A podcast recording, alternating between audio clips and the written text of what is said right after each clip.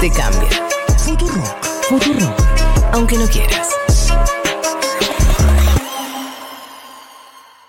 El hijo del expresidente Kennedy murió hace 22 años tras estrellarse su avioneta, pero una leyenda urbana sugiere que en realidad fingió su muerte y que vive de incógnito. Y no solo eso, otros piensan que en realidad va a resucitar y que acompañará a Trump en las presidenciales del 2024. Este martes incluso cientos de seguidores de esa disparatada teoría se concentraron en Dallas, donde fue asesinado JFK, esperando esa reaparición. Después de varias horas de espera, la multitud abandonó el lugar. La profecía no se cumplió, pero muchos siguen defendiéndola en las redes.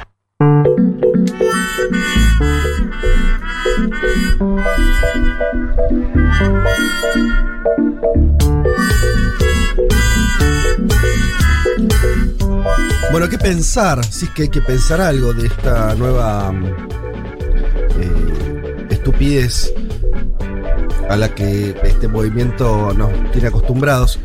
Lo de esta vez iba a un, a un lugar Lisérgico. lisérgico, es una linda ¿No? palabra para Lisérgico. designarlo.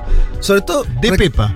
digamos, o sea, hubo gente real, cuando digo gente Sí. real es gente con cabeza, dos brazos, dos piernas, que se movilizó al centro de Dallas. Entre 300 y 400 personas, Fede. 300 o 400. ¿Cómo? Esperando el momento en que debía resurgir. Aparecer, Aparecer. dice, aparecer porque ellos dicen que, Que no, no está murió. muerto. Como Elvis, ¿no? Elvis está vivo, me lo dijo un amigo la No- canción. No, estamos hablando del. Eh, quien fue presidente de la década del 60, sino Kennedy Jr. Junior, que, murió en el acuerdo. 99. Claro, me acuerdo, era joven. Eh, y, y me acuerdo de ese. Porque era uno. Vieron que Kennedy, la familia Kennedy de Estados Unidos es como la realeza Claro. de Sí. un país sin Y sí. aristocracia, ¿no? Con- Y, y claro, muy síntoma como de que cada muerte te, te cuenta otra cosa, ¿viste? Claro, O sea, y esa, el esa muerte. De Sería una se- especie de monarquía sin suerte, igual, porque le fue, ¿no? no les va, tienen desgracias Monarquía familiares. francesa, digamos. Y en ese caso en particular, él era como un soltero codiciado, Sí. ¿viste? Guita, joven, Lindo, fachero, ¿no? todo Fachero. eso. Bueno, eh, y se estrelló con una avioneta. Con la mujer Sí. en ese momento, 1999. Y ahí empieza ya a surgir la idea de que en realidad no murió. Lo insólito es que pasaron 23 Claro. años y ahora estos. Qué y buen aparte plan. era demócrata, ¿o no? Sí. Era Bueno, demócrata. claro. ¿Cómo, Claro, pero- cómo va a volver? pa- Porque la otra cosa loca de la teoría lisérgica es que el tipo iba a aparecer ahí e iba a anunciar su candidatura a la vicepresidencia de Donald Trump. Mm. Hello. O sea, Ahora, yo pienso con estas cosas. Qué difícil no ser eh, adherente a estas teorías, digo, porque para ¿Cómo mí que? este es un planazo. O sea, fíjense, en- hay como la construcción de una realidad paralela en todas estas cosas. Viste, incluso esta idea de que Quanon es como un videojuego, ¿no? O sea, no, no estoy diciendo ver, que sea ¿cómo es peligroso, pero viste, claro, los tipos se construyen medio de una realidad paralela, es como un Claro, videojuego. una conspiración. O sea, se, ju- se juntan a ver si aparece un chabón que murió hace 20 años. Sí. Entonces, lo que digo es, es como muy atractivo, digo, si uno lo piensa en este momento, estar en una cosa así, digo, también para entender un poco la- el atractivo que tienen. Yo creo que pronto vamos a decir que es más difícil no ser Conspiranoico. conspiranoico a, bueno, estar lleno de certezas y la ciencia y escuchando el podcast de Ernesto Resnick como hacemos nosotros. ¿no? Me parece fenómeno. Eh, yo creo que a toda esta ensalada le falta un dato, un ingrediente clave. a ver.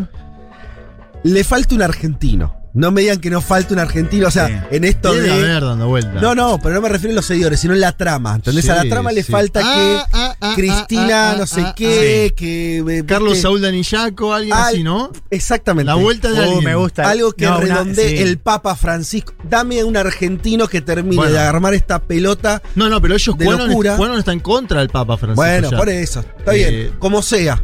Yo necesito que Quanon nos eh, de- incorpore un argentino. Está bueno. eh, sí. Alguien por ahí del espectáculo, Messi, lo que quieras. Ricky Tenemos Ford. varios. Ford, para- Claro. Ricky Ford, que No, también Como una- pasó mejor vida. Sí, como una especie de Wild Wild Country, pero con una, una cosa así, ¿no? Una secta.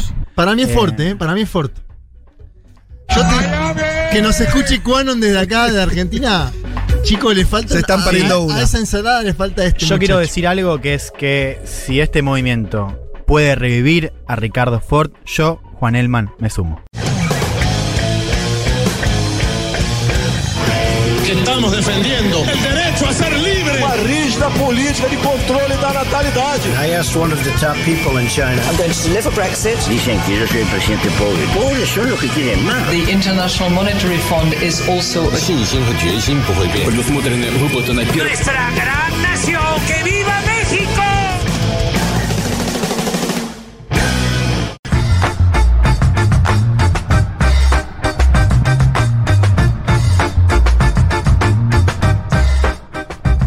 Domingo para todas y para todos. Domingo 7 de noviembre del 2021. Aunque usted no lo crea, este es el Loco. programa 189 de Un Mundo de Sensaciones.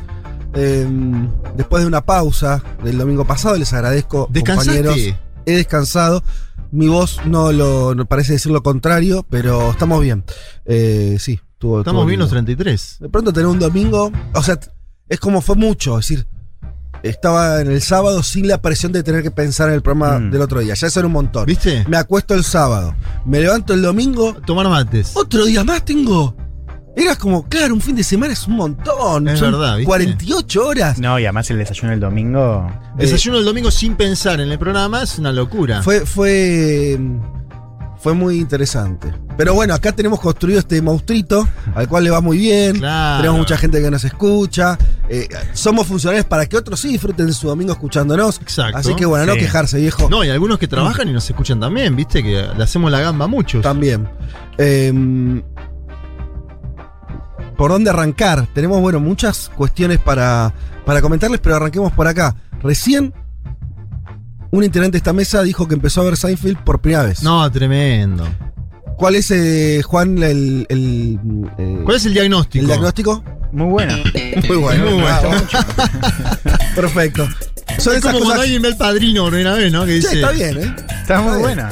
Eh, es- también es una obviedad decir lo que voy a decir ahora, que es, me gustaría estar en tu lugar y te voy a tener esa cantidad de temporadas por ver, Sí. y porque yo ya lo vi como cuatro veces. Y ahí a la Pero gente bueno. le pasa también con The Wire, ¿no? Es una serie mucho más pesada, pero digo, esto de. este, qué bueno estás viendo porque Sí. es una joya, bueno. Sí, sí, está muy bien. Eh, Es como cuando encontrás la película de Balboa, ponele, ¿no? sí. Te pones a ver. Eh, a diferencia de Friends, por ejemplo, creo que envejeció mucho mejor además. Sí. Eh, ¿No? Eh, hay cosas igual, pero... pero Yo quiero los dos igual, ¿eh? ¿Viste el cartel ese de Yo quiero los dos? Sí. Bueno, pero no es para hablar de series que estamos acá. Mm, si no escucha la voz de Leti, no es que está callada, sino que le tocó a ella tomarse el domingo, esta vez. Eh, Están sus pagos, están sus Están pagos. sus pagos. Está Sí, descansando. ojalá que la esté pasando muy bien ahí en Bragado. Sí, claro. Me gusta que dijeran sus pagos porque ninguno quiso adivinar. Sus pagos, sus ¿Qué fue lo que dijimos el. em, Varadero. Varadero. Que además estaba. O sea, ella después dijo que eh, los de Bragado son confundidos por los Hay de una pica Varadero. histórica, me parece, Claro. claro. Bueno, saludos a Leti si nos está escuchando, que no creo, porque si te tomaste No, el pero en domingo. la semana por ahí lo escucha, ¿no? Después. Sí. Bueno, un saludito para, para Leti, la tendremos obviamente el domingo que viene. Estamos acá, compañeros, hay que llevar adelante este programa. ¿Por dónde quieren arrancar? ¿Qué quieren, ¿Quién arranca contando de qué va a hablar? ¿Querés que hablemos de Perú hoy? Hablemos. Se cumplen 100 días del gobierno de Peter Castel, Pedro Castillo. Eh, hubo nuevo voto de confianza en el Congreso y nos vamos a preguntar varias cosas. ¿Cómo sigue la puja dentro de Perú Libre? Sí. Porque evident- hemos visto esta semana ya evidentemente... ¿Se una- partió? Sí, ellos dicen que no igual. Te a- tengo, Bueno. tengo audios que son confusos. Ellos dicen cada uno tomó su decisión, dimos Mm. libertad de acción. Hay entre dos y tres bancadas, te diría, de Perú Libre. Eh, ¿Y por qué un sector, el ala dura, ha votado junto al Fujimorismo, no? Porque ha votado contra. En contra del gabinete. Sí, señor. Nos vamos a, nos vamos a poner a, a- a escuchar eso. Vamos a ver cuál fue la interpretación de Pedro Frank, el ministro de Economía, sobre lo que está pasando en el Perú. Si es o no un gobierno de izquierda, el de Pedro Castillo sin Perú libre, la ala ortodoxa. Todas esas preguntas hoy acá en este programa de Un Mundo de Sensaciones. Eh, está muy bien. Y. ¿qué iba, iba a decir alguna cosa más de. No, que, que parece que estoy acordando hace dos años ya, Pedro Castillo, ¿vieron? Son 100 días nada más. Por eso. Porque tuvo dos votos de confianza, porque tuvo una elección muy complicada cuando llegó. ¿No? Claro. Y todavía falta la, la parte del gobierno. Bueno, sigue siendo presidente, lo cual Tiene- en Perú yo no- traje igual algunos datos de gobierno Dale. para que ah, veamos. qué lindo, porque está, E- hay mucha rosca, rosca, rosca, rosca. económico, lo tengo Bien, a Pedro bien. Frank en un audio que explica lo que hizo, hay bonos, o sea, ah, ah, se está moviendo un poquito el gobierno peruano. Espectacular. Em, nos vamos un poco más al norte, si les parece.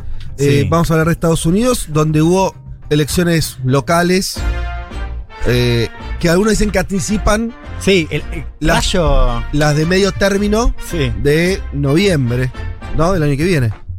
Un rayo ob- obamizador, ¿no? ¿Ah, sí? Podemos decirlo de esta manera, ¿no? Obama que arranca muy arriba por la campaña que había tenido por estos primeros dos años y después, 2010, ganan los republicanos y el Sí. Congreso empieza a detenerle todo. Sí. Bueno, hay un temor de que esto puede pasarle a Biden pronto con unas elecciones en diferentes puntos, pero sobre todo en Virginia, un lugar que hace apenas un año ganó por 10 puntos y ahora ganaron los republicanos en unas elecciones a gobernador, que claro, para muchos anticipa un poco por lo que pasó, ¿no? Por votantes que se están yendo Mm. de la coalición demócrata, al menos en estas elecciones. Vamos a hablar un poco de qué es lo que pasó, de por qué es un dato tan preocupante para los demócratas y de qué está pasando en un escenario que, bueno, había arrancado con muchos proyectos, uno de los cuales los hemos comentado acá, pero que se han trabado mucho, ¿no? Con un Congreso que tiene mayoría de un partido que está partido en dos, valga la redundancia, en una ala Claro. más progresista y una ala más moderada. Y se están tirando con de todo. Con de todo, exactamente, ¿no? Lecturas cruzadas sobre la elección. Algo decía eh, en el pase eh, que, que al- resuena mucho de ciertas discusiones argentinas. Total. Incluso esta Mm. cosa, ¿no? De cómo si, si, si tenés que poner enfrente a Trump todo el tiempo, tenés que hablar de lo que haces vos, eh, Mm. ¿no? De, por parte de los demócratas. Sí. Si, si el problema es la agenda progresista eh, y, y estás perdiendo al votante eh, demócrata centrista Mm. tradicional o no. Bueno, Sí, algo que hemos conversado con García Linera, ¿no? Hace unas semanas, Total. hay que decirlo todavía. Podemos robar un poquito, un mes más con por- eso. Pero por supuesto. Esto de, claro, cómo conciliar esta agenda más progresista, que algunos dicen, digo, más, más focalizada en las ciudades, con, bueno, otros votantes que serían parte también de la base. Bueno, es una discusión abierta, ¿no? Que vamos a ver qué tiene que ver con esto de Estados Unidos. Eh, y, y me impresionó mucho la etapa esta de Economist, que es un poco lo que circuló, ¿no? Que está Obama en un agujero. No sé, lo, lo habrán visto también No muchos vi. oyentes. Ah, eh, circuló bastante en redes que es, es un Obama, perdón, Biden, Mm. eh, en medio de un hoyo, ¿no? Y el tipo está como saludando, pero cayéndose. Y esa es la portada eh, de ah, Economist. mirá. Eh, y bueno, nada, es un, Un mensaje. fuerte, ¿no? Eh, bien. ¿Cómo están los búhos acá, no? No, creo, no sé si se escucha, pero Sí, sí, te juro que entra. se entra. Hay unos búhos como si estuviéramos en medio del campo. Les juro que estamos en el estudio central de Futurock en, en el barrio de Almagro. Em, si todo sale bien, vamos a tener una comunicación eh, telefónica con Pavel Muñoz, quien es asambleísta eh, Diputado, ¿no? Podríamos decir. Diputado Por- ecuatoriano. por el correísmo ecuatoriano. Sí, Sí, señor. podríamos decir así. Así que nos va a ayudar a entender también ese momento donde hay un gobierno ahí, Lazo, que también está. Un gobierno nuevo al que le está yendo mal también, ¿no? Sí, ¿no? Y con los Pandora Papers muy metido, ¿no? Entre otras cosas. Sí. Es difícil, ahora ya se volvió casi un lugar común, pero es difícil encontrar oficialismos que le estén pasando bien. Sí, Empieza a ser muy difícil encontrar algún ejemplo Sí. de oficialismos que estén sentados en sus sillas cómodos, Sí. diciendo, ah, me llevo este puesto, vamos por acá. Está difícil. Claro. Sí. No sé dónde está pasando eso. Estaba pensando que había elecciones en Nicaragua. Claro, bueno. Digo, es que claro, no, no, no soy tan tan cómodos, pero No, digo, no, sabes tampoco es tan cómodo, ¿no? No. Sí, está cómodo, pero como viste el, el morocho del meme que hace así y piensa, claro, está cómodo porque va a ganar la elección porque metió adentro a, a todo lo demás. Eh, claro, no es una elección competitiva, ¿no? En términos democráticos, todos los, opositores están eh, inhabilitados, algunos detenidos. Eh, pero bueno, está. O sea, México, podríamos decir, por la aprobación que tiene AMLO, que está con cierta, comillas, comillas, comodidad. pero le Eh, estuvo yendo bien en términos de su agenda. Está avanzando. bueno, por ahí, por ahí es de los mejorcitos. Sí. Es de los que ganó en pandemia, por ejemplo. Ganó en ¿viste que se pandemia. Sí. los que ganan y los que pierden en Sí, pandemia. ahí hay un ejemplo a estudiar un poco Antes más. de fin de año voy a hablar de México. Bueno. Lo dejo asentado. Bueno, tampoco, qué promesa. Ah, sí, claro. claro. Pensé que ibas a decir. Bueno, claro, falta Ah, más antes de fin de- 10 semanas, claro. Bueno, pará. No, está bien, está bien, está bien. Está muy bien. ¿Qué quiere que te suba la apuesta? No, no, no, no. no. ah. Ah, no. Eh, y les vamos a comentar por último, Sí. Eh, le voy a traer algo que tiene un, un tiempo ya, Dos anitos, ¿no? dos años. Eh, hay, hay una sección que hacíamos acá que en algún momento discontinuamos, que es eh, ¿Qué hay de nuevo viejo? Donde intentábamos pensar algunos temas mm, para adelante, ¿no? Más conceptuales o de, de debates. En este caso, eh, me encontré con una conversación entre comillas distendida, o sea, el marco era un marco informal entre Mark Zuckerberg, el dueño de Facebook, eh, y Yuval Noah Harari, el historiador israelí, bestseller, algunos lo habrán leído, hizo un libro muy famoso sobre la evolución humana, ¿no? Eh, Homo sapiens, y después tiene un- un- una bajada que ahora no recuerdo. Pero lo que voy es, es, es alguien del recontra mainstream de los pensadores de, de- de- de este tiempo Sí. con una mirada por momentos progresista, por momentos más liberal, pero bueno. ¿Por qué les traigo este debate? O este, esta charla, que por momentos es un debate, es una de las cosas interesantes que tiene. eh, es una conversación de marzo del 2019. Ujú. O sea, gobernaba Trump Mm. todavía. Faltaba un poco menos de un año para que empiece la pandemia. ¿no? O sea, es este. BP, tal vez empezamos a usar, ¿no? Before pan. Ah, No, claro. eh, por ahí se empieza a usar ese término. Eh, antes de la pandemia. Y donde hay algunas cosas que discuten que para mí son muy interesantes. Una tiene que ver con que con si Internet unió y conectó al mundo, lo fragmentó. Lindo debate. Y otro tiene que ver con la inteligencia artificial, que es, y por eso lo traigo ahora esto, porque si eres algo que tiene dos años, vieron que la salida de Zuckerberg del escándalo, del último escándalo Sí. de Facebook, de lo- la informante interna Ajá. que hace esa, una famosa entrevista en televisión y cuenta que Facebook básicamente sabe que le hace daño a sus usuarios, sobre todo a los usuarios jóvenes, Y que se de- construye en base a eso. bueno, la salida, entre comillas, que, que ensayó ahí Zuckerberg es inventar una nueva marca Ajá.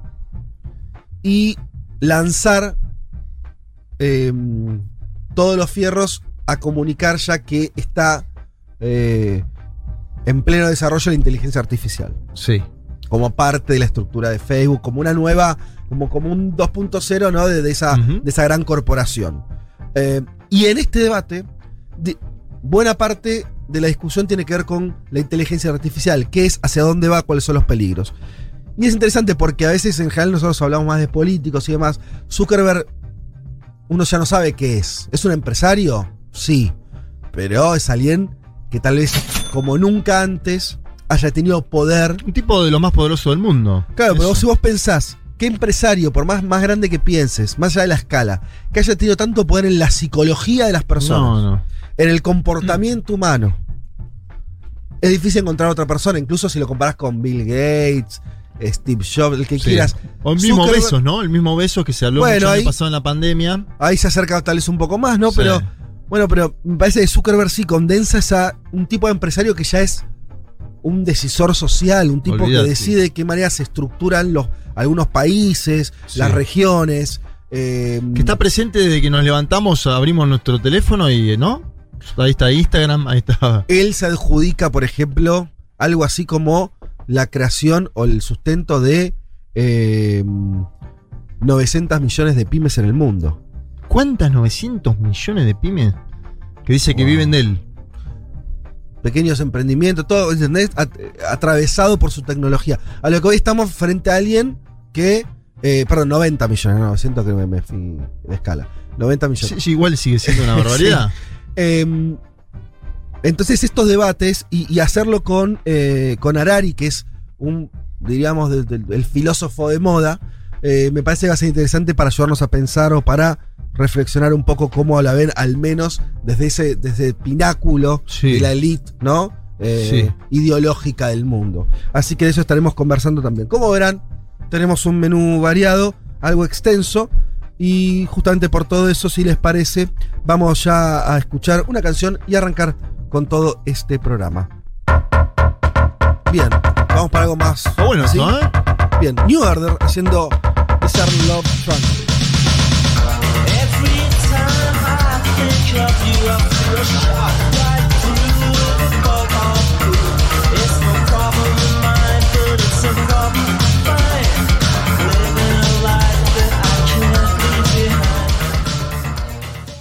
Un mundo de sensaciones. Vázquez, Carg, Martínez, Elman. Información justo antes de la invasión zombie.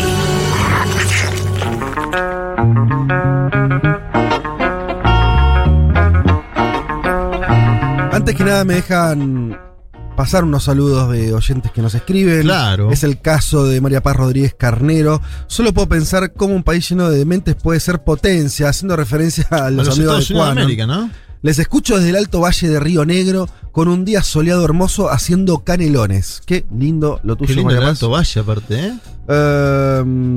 Hay Mucha acá- manzana, ¿no? Zona de mucha manzana en el Alto Valle. Sí, nos dejan. ehm, mira, acá Santiago de Burlingame dice. eh, A ver. Juan dice: sumándome para la misión Comandante Eterno, la resurrección de Ford. Ahí O está, sea, ¿eh? ya tenemos, se mirá. sumó a tu militancia. Porque, Bien, bien. Eh, y eh, claro, también tenemos. eh, Dicen que Elman sería candidato a presidente en ese caso, ¿no? Ah, Ford, no, Ford- no, no vice. Ford viene a la vice, no, Ford baja a la vice para Elman. ¿Y Trump qué pasa con Trump? No, ya se No, no, pero es en Argentina, Trump Ah, no puede. No, pero la idea es hacer algo transnacional. Y pero él tiene el, el pasa- tiene En el pasaporte. el comandante. Melissa nos dice, amigos, yo me levanto a trabajar, dejen de llorar. Bueno, sí, eh, no, no. Por supuesto. Lloremos juntos, Melissa, Lloremos de que juntos. trabajamos los domingos. Juan Manuel Vera nos dice, acá trabajando con las redes sociales de un medio de la provincia, fundamental compañía, me hace los domingos trabajando entonces el, el amigo. Eh, bien. Inés Reina, les pido por favor, ¿Qué? eh, les pido perdón, pero la Ah. misma que Juancito, Epa. pero me aburró Seinfeld. No Ah. entiendo la misma por qué. Ah, Yo ser tres joven, capítulos. Porque la está está- viendo por primera vez. Eh, ¿Cuánto viste?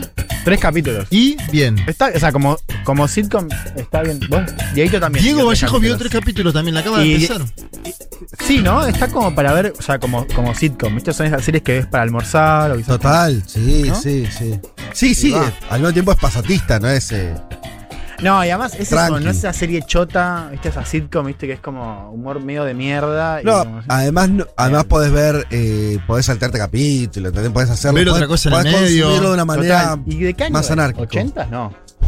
No, puta, boludo. 90. ¿Cómo 80? Perdón, no, sí, 80 no, no, imposible. No, 90, sí. 90, ok. Es de la década de oro del La década de mundo. oro. Los noventas. Eh, la de Michael Jordan, la de Diego Maradona. Sí, para- creo que arrancó. Mira, igual está bien la pregunta, porque creo.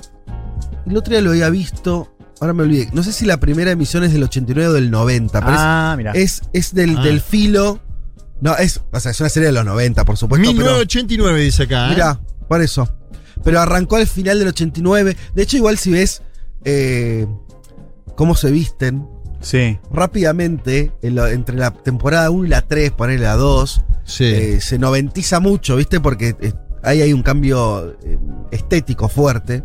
eh, y Último episodio serie. 98. Claro, 10 años. Casi. Impresionante. Bueno, eh, le- le- leo un par de mensajes más antes de, de arrancar. Eh, acá un amigo que creo no deja el nombre. Gracias amigues, gracias por cada domingo desde Villa Santa Cruz del Lago. Esto es en Córdoba. Les saludo prendiendo un fueguito. Manda imagen del fuego. Y a minutos de destapar una birra. Bueno, bárbaro. Córdoba. Asadito, en cerveza. esa caja, cajita dice, hay una tortilla de papas. A ver, ¿qué- Bueno. ¿qué, qué está contando? Eh, ¿La va a mandar?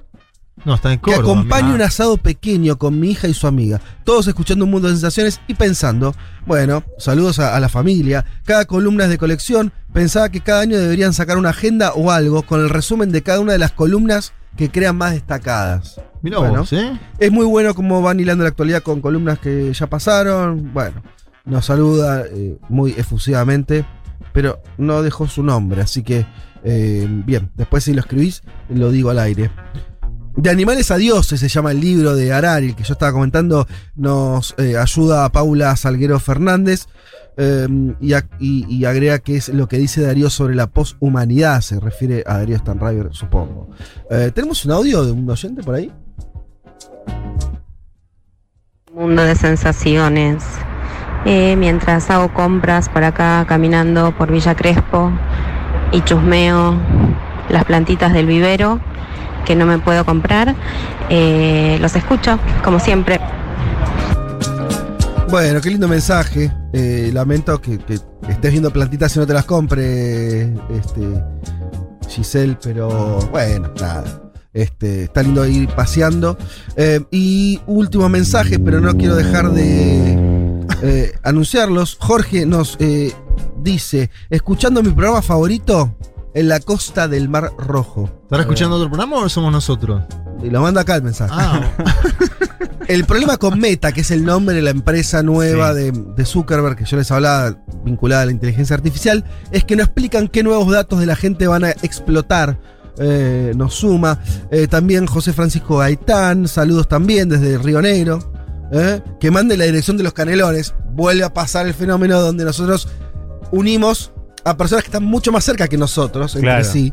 Que se eh, encuentran acá. en el mismo valle eh, y están pidiendo, pero se piden cosas. En este caso, los canelones de la otra oyenta. Bueno, hay muchísimos mensajes, eh, pero vamos a empezar a- con, con algo del Dale, dale, contenido. dale, Sí, le metemos, ¿no? Dale.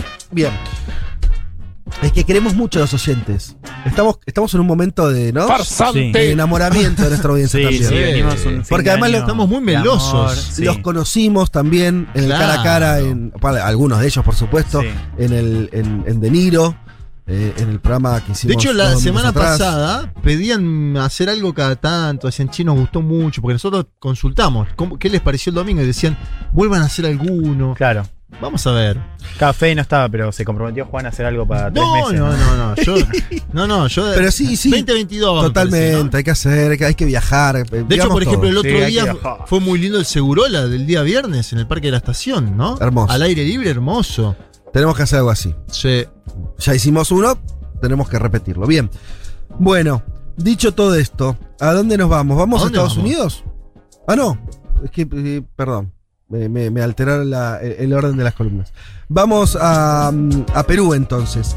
Em, Vamos donde vos quieras, mirá, tenemos el avioncito. Nos podemos ir a donde quieras. Me parece que está bien aterrizar entonces ahí en, Lima. Va a ser Lima donde, donde vas a bajar y donde vamos a ver qué está pasando con el gobierno de Pedro Castillo. Yo ya me mareé.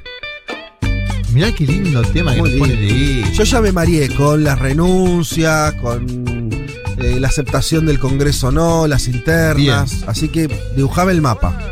La última presidenta del Consejo de Ministros designada, ¿te acordás quién es? Mirta Vázquez. Sí. Que habíamos hablado acá, que era defensora de derechos humanos, que venía del Frente Amplio. Eh, bien, Mirta Vázquez, que suplanta a Guido Bellido, que era del ala dura, ¿no?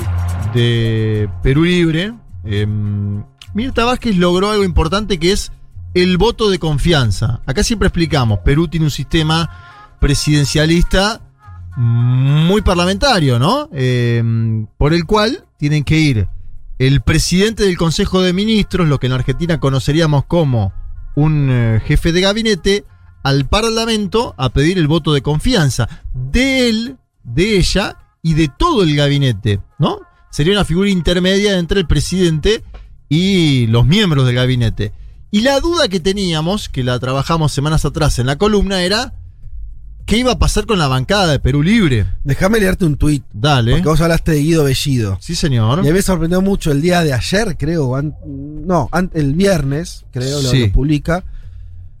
mm, El ex eh, ministro. Sí, señor. Dice, hermano presidente Pedro Castillo no es de izquierda. Tranqui, arranca el tuit. Sí, sí. Tengo la convicción plena de afirmar que su práctica y cómo procesa las ideas no corresponde a una formación política de izquierda, sino a un nivel de sindicalista básico. Eso es igual un toque clasista también un poco, ¿no? Sindicalista muy, básico. muy, Como- muy clasista. Por lo tanto, no llega, no lleva un gobierno de izquierda socialista. O sea, tres veces izquierda, izquierda socialista. Yo después voy a hablar de ese tweet porque también tengo ah, pero ahí vas a hablar, Ah, perdón, ok. perdón. No, no, no, no te das problema. Como hablaste de Bellido, Pero dije- me parece muy bien traerlo ese tweet Sí. al inicio de la columna y después lo vamos a desgranar. Ah, Eh, O sea que lo- lo- los que corren a, a Castillo, vamos a tomarlo rap, a decirlo Sí, así, sí, dale, si- dale, si dale. es una exageración o no, tienen esta línea que es una línea como muy dogmática. Un sindicalista les parece que alguien que no es de ellos Sí. eh, habla de izquierda socialista como si tal cosa estuviera. Yo no pensé que el gobierno de Castillo iba a ser un gobierno de izquierda socialista. Nadie pensó porque no hay ningún gobierno de izquierda socialista en América Latina. Bueno, A excepción de Cuba. ¿no? Bueno, Ah. por eso. Entonces, a lo que voy es. eh, es raro el tuit. Pero, pero al mismo Sí. tiempo, refiere a todo un sector político muy importante que es el que lo llevó a Castillo a donde está. Bueno, qué sé yo.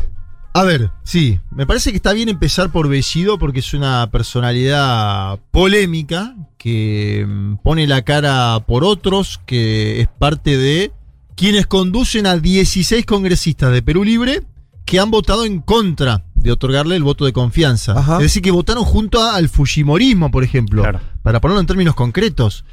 Eh, pero hubo 19 de Perú Libre, 19, es decir, más de 16, que han votado a favor de Mirta Vázquez como presidenta del Consejo de Ministros, un poroteo general que fue de 68 a favor de la continuidad, 56 en contra y una abstención.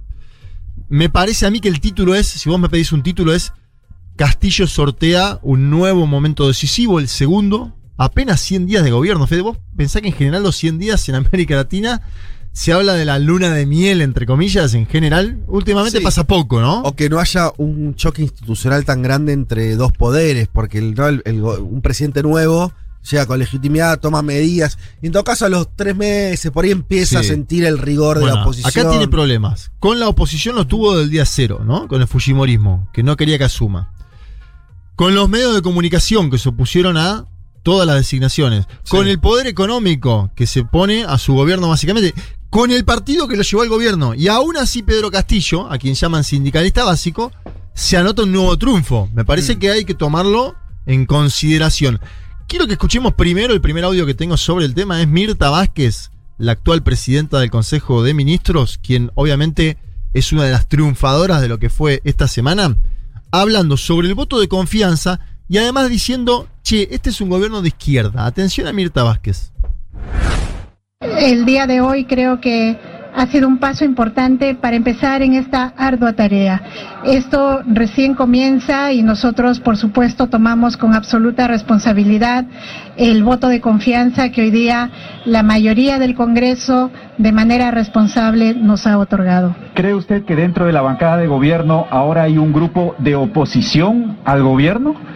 Yo no lo tomo esto como posición, que yo repito que este voto de confianza no puede determinar una oposición. Yo espero que en los próximos periodos vayamos construyendo confianza.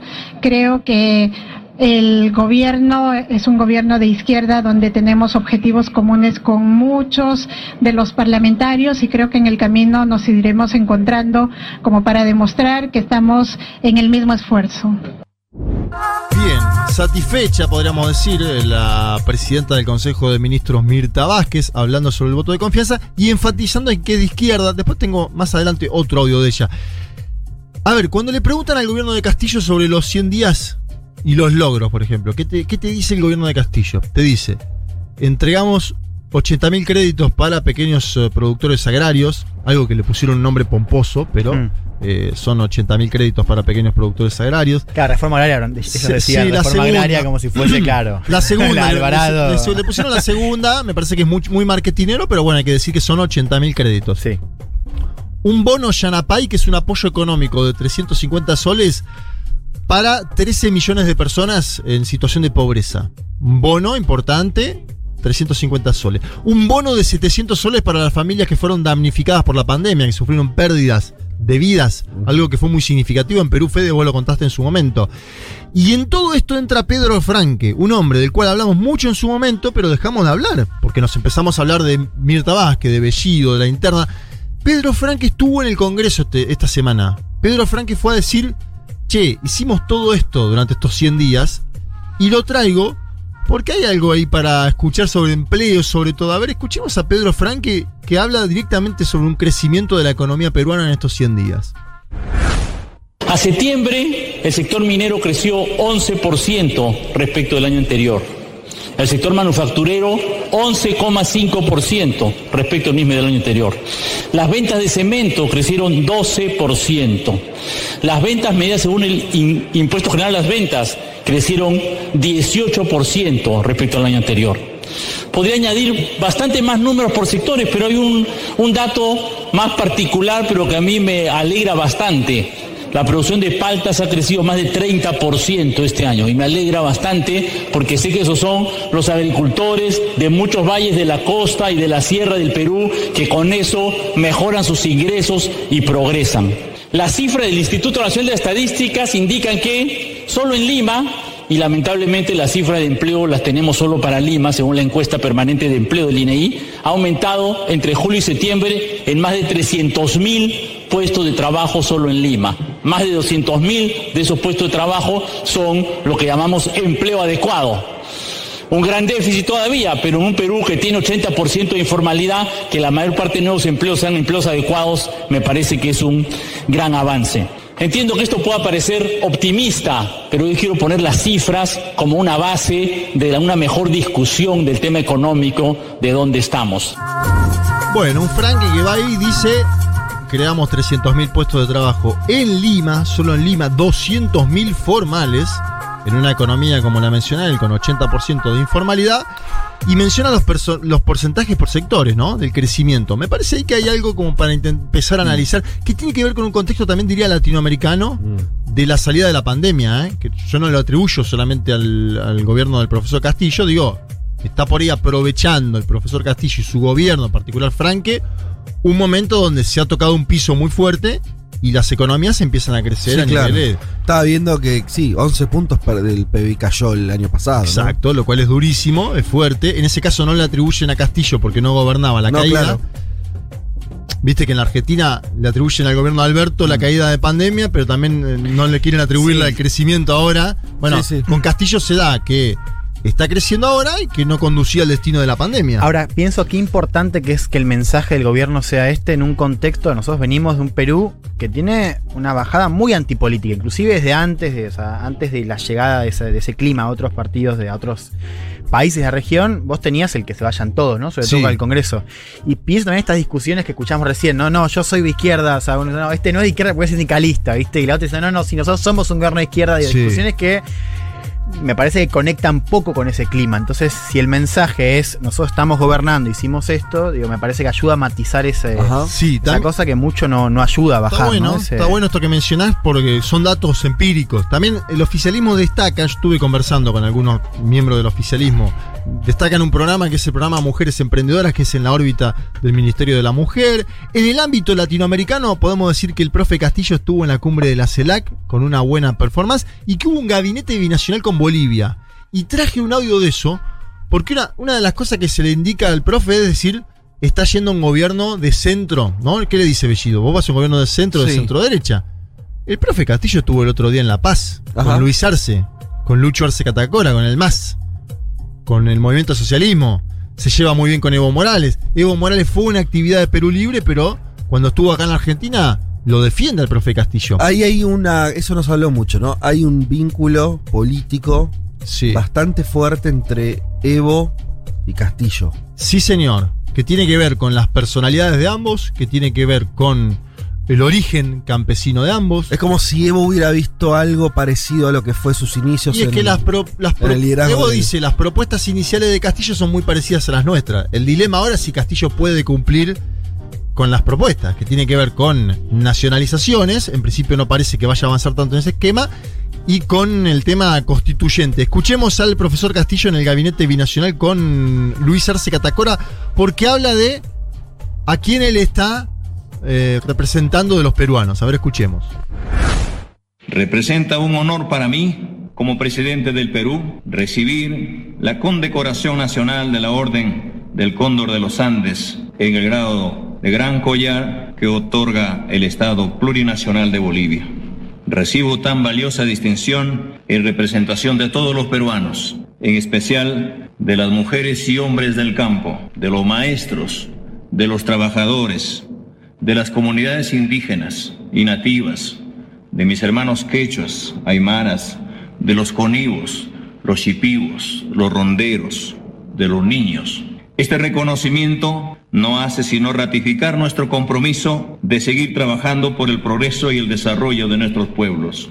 Bien, lo traía porque me parece que eh, contrasta ¿no? con esta idea de Bellido de no es de izquierda, sindicalista básico, eso de izquierda socialista, que yo decía, Izquierda socialista son dos palabras que yo no escucho desde que estudiaba en sociales.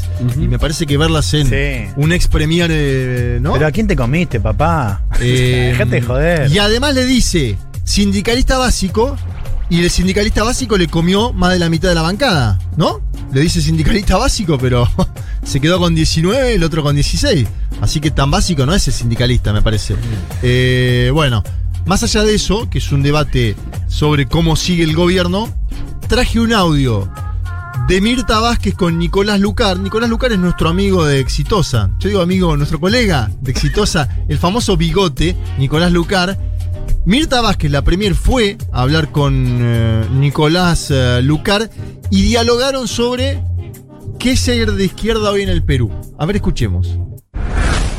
Ser de la izquierda, ser comprometido con los ideales del pueblo, eh, no significa salir a las calles a gritar, levantar voces de gritos diciendo yo estoy con el pueblo. Yo creo que ahí se identifica quién es de izquierda o quién está pues del otro lado y que, que prefiere otro tipo de modelos, ¿no? No, claro, además resulta una paradoja, ¿no? Decir, eh, yo soy el verdadero de izquierda, pero voto con la derecha en el Congreso, ¿no? es una cosa así medio rara. Bueno, ahí Lucar decía lo que, bueno, lo que, lo que pensamos varios cuando hemos visto la votación de esta semana. El último audio que tengo es de Guido Bellido. Lo traigo porque Guido Bellido fue consultado esta semana sobre si tiene o no diálogo con el presidente de la nación. ¿Qué te imaginas que dijo, Fede? que no. Bueno, a ver, escuchemos a Guido Bellido. ¿Ha conversado con el presidente Pedro Castillo? No, nosotros eh, desde que hemos dejado la PCM no tenemos comunicación alguna y si en algún momento el presidente requiere se comunicará con nosotros, pero, Sí, pero- nosotros no tenemos motivación ni urgencias de tomar contacto con el presidente. ¿Por qué, por qué no tiene.? Es, es raro que la bancada oficialista señale lo que nos acaba de decir, que no tiene intención alguna de tener contacto con el presidente. No, porque nosotros no podemos estar tras alguna situación de carácter individual. El presidente se comunicará en el momento que vea por conveniente, pero la bancada nosotros no vamos a poner de rodillas a un presidente. Hay una ruptura ya de parte de. No, no, no, no existe ninguna ruptura. Pero si me dice que No. no, quiere, no, hay- no quiere ninguna. Por eso, pero el, que no exista una comunicación, no exista que, una, que hay una ruptura. ¿Por qué considera La- que dialogar con el presidente es ponerse de rodillas? ¿Cómo?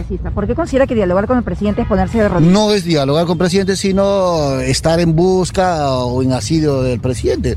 El presidente cuando vea eh, necesario conversar nos comunicará y nosotros eh, estaremos ahí. Te digo a qué me suena. A ver, La dale. la- buscando la estrategia. Sí. A ellos los echan del gobierno. Sí. A los representantes de Perú Libre de esta tendencia, ¿no? Exacto. El serronismo y demás. El propio Bellido. Eh, obviamente los tipos quedan calientes y hay una interna que perdieron, evidentemente, a la hora de definir el gobierno, por lo menos. Sí, señor. Los tipos dicen, ¿cuántos, cuántos son nuestros? Estos 15, 16. 16. En un congreso, está bien, ahora logró pasar y yo qué sé, pero Sí, no, sí. no gana una votación Castillo hoy. Una, digo, no puede nacionalizar ni un, Nada. Ni un, ni un semáforo. Ni, lo- ni los chocolates, ni los caramelos. Entonces yo lo que entiendo que Bellido está diciendo es no vamos a romper. Ya nos van a tener que llamar. Bien. Me Es- suena que pasa por ahí. Sí. Ya medio fuera del gobierno, entre comillas, pero no se quiere poner en un lugar de ser oposición, porque también es Exacto. un lugar que no existe hoy, que ya está ocupado Sí. por el fujimorismo, y dice, bueno, ya nos van a llamar. Y fíjate que Mirta Vázquez dice lo mismo. Dice, no hay quiebre. Claro. Entonces, puede haber un puente, existir un puente para diálogo, no en el sentido orgánico. No, claro. Porque No, es, por algo coyuntural. es difícil una- que sigan funcionando de forma orgánica, ¿no? Eh, me imagino que tendrán ya dos grupos de WhatsApp. Viste que eso empieza a pasar, ¿no? En la política, cuando hay quiebre, cuando hay diferencia, cuando hay distancia. Eh, Y una cosa con los sindicalistas. Sí. Los que votaron, los que se quedaron con Castillo son diputados de origen más sindical de los maestros, que es donde También, él, es, él es exacto, originario, ¿no es exacto. cierto? El Como se le llama el bloque magisterial. Claro. Viste que se le llama así. El magisterio se le dice a la docencia en Perú. Exacto, sí. Lo cual indica que el profe también en la lista metió gente de su Sí, tiene su grupo. de su grupo y además ha ganado algunos que eran de sectores más vinculados a, a Bellido y que se han ido. Eh, bueno, son 100 días, hay algunas acciones importantes en términos económicos, Bien. tiene una oposición muy fuerte de el Fujimorismo y los medios de comunicación concentrados. Si uno ve el comercio ahora y lee sobre los 100 días, parece que es un gobierno que está hace cuatro años y que hace todo mal. Eh, tomo nota también de eso. Me interesaba traer lo de, lo de Mirta Vázquez, Sí. afirmando que sigue siendo un gobierno de izquierda, al menos en lo discursivo, porque es importante.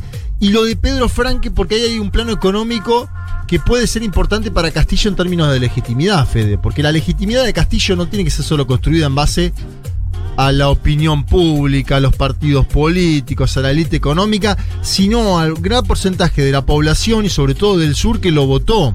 Algunos decían, el profe perdió el impulso que tenía en el sur en el último tiempo. Bueno, si, si logra los porcentajes económicos que enuncia Franque, el crecimiento económico, los Sí. puestos de trabajo en Lima, y esto se masifica en el interior del país o se divulga de esa manera, me parece que va a tener otra espalda Castillo, o al menos va a intentar... decís que ahora apuestan todo a que la gestión les dé un plafón político que hoy no tienen. y es el momento de la gestión, ¿no? Una vez pasado el primer momento, una vez pasado el segundo momento, dos votaciones de confianza, que la oposición sigue presionando sobre otros ministros en forma simultánea, Sí.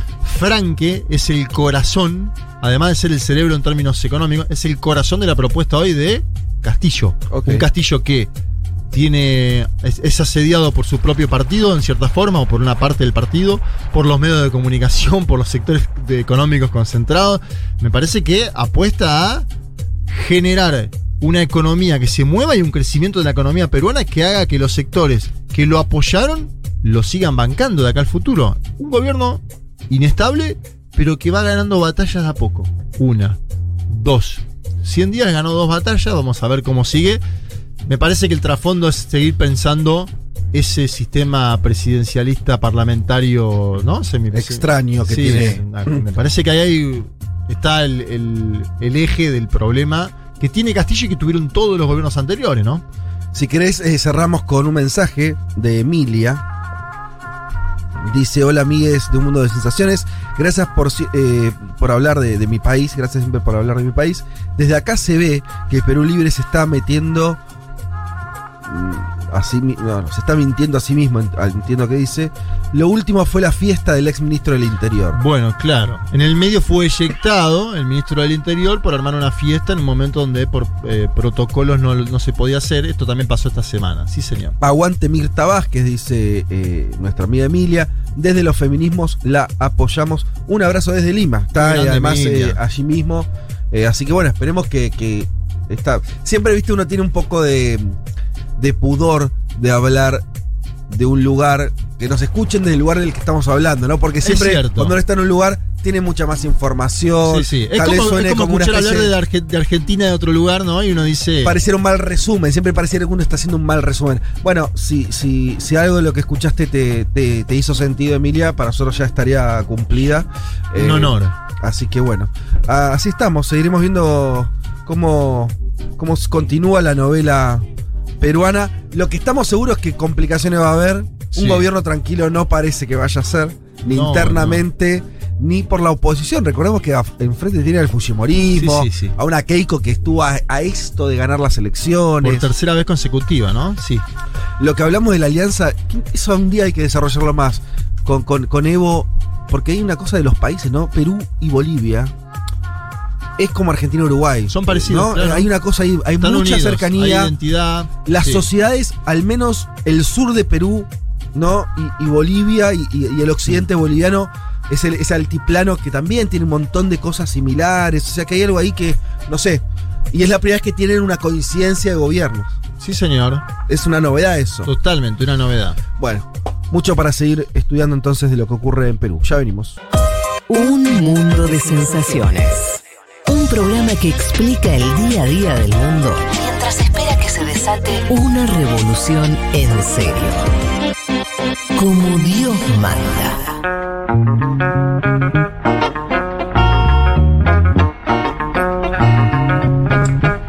Si ustedes sienten que mi voz va tomando como colores cada vez más graves, más afónicos, no, no es un problema de. de- Está de la- madurando de la aplicación. momento. Recién metí un grito y ahí se deschavó, ahí como.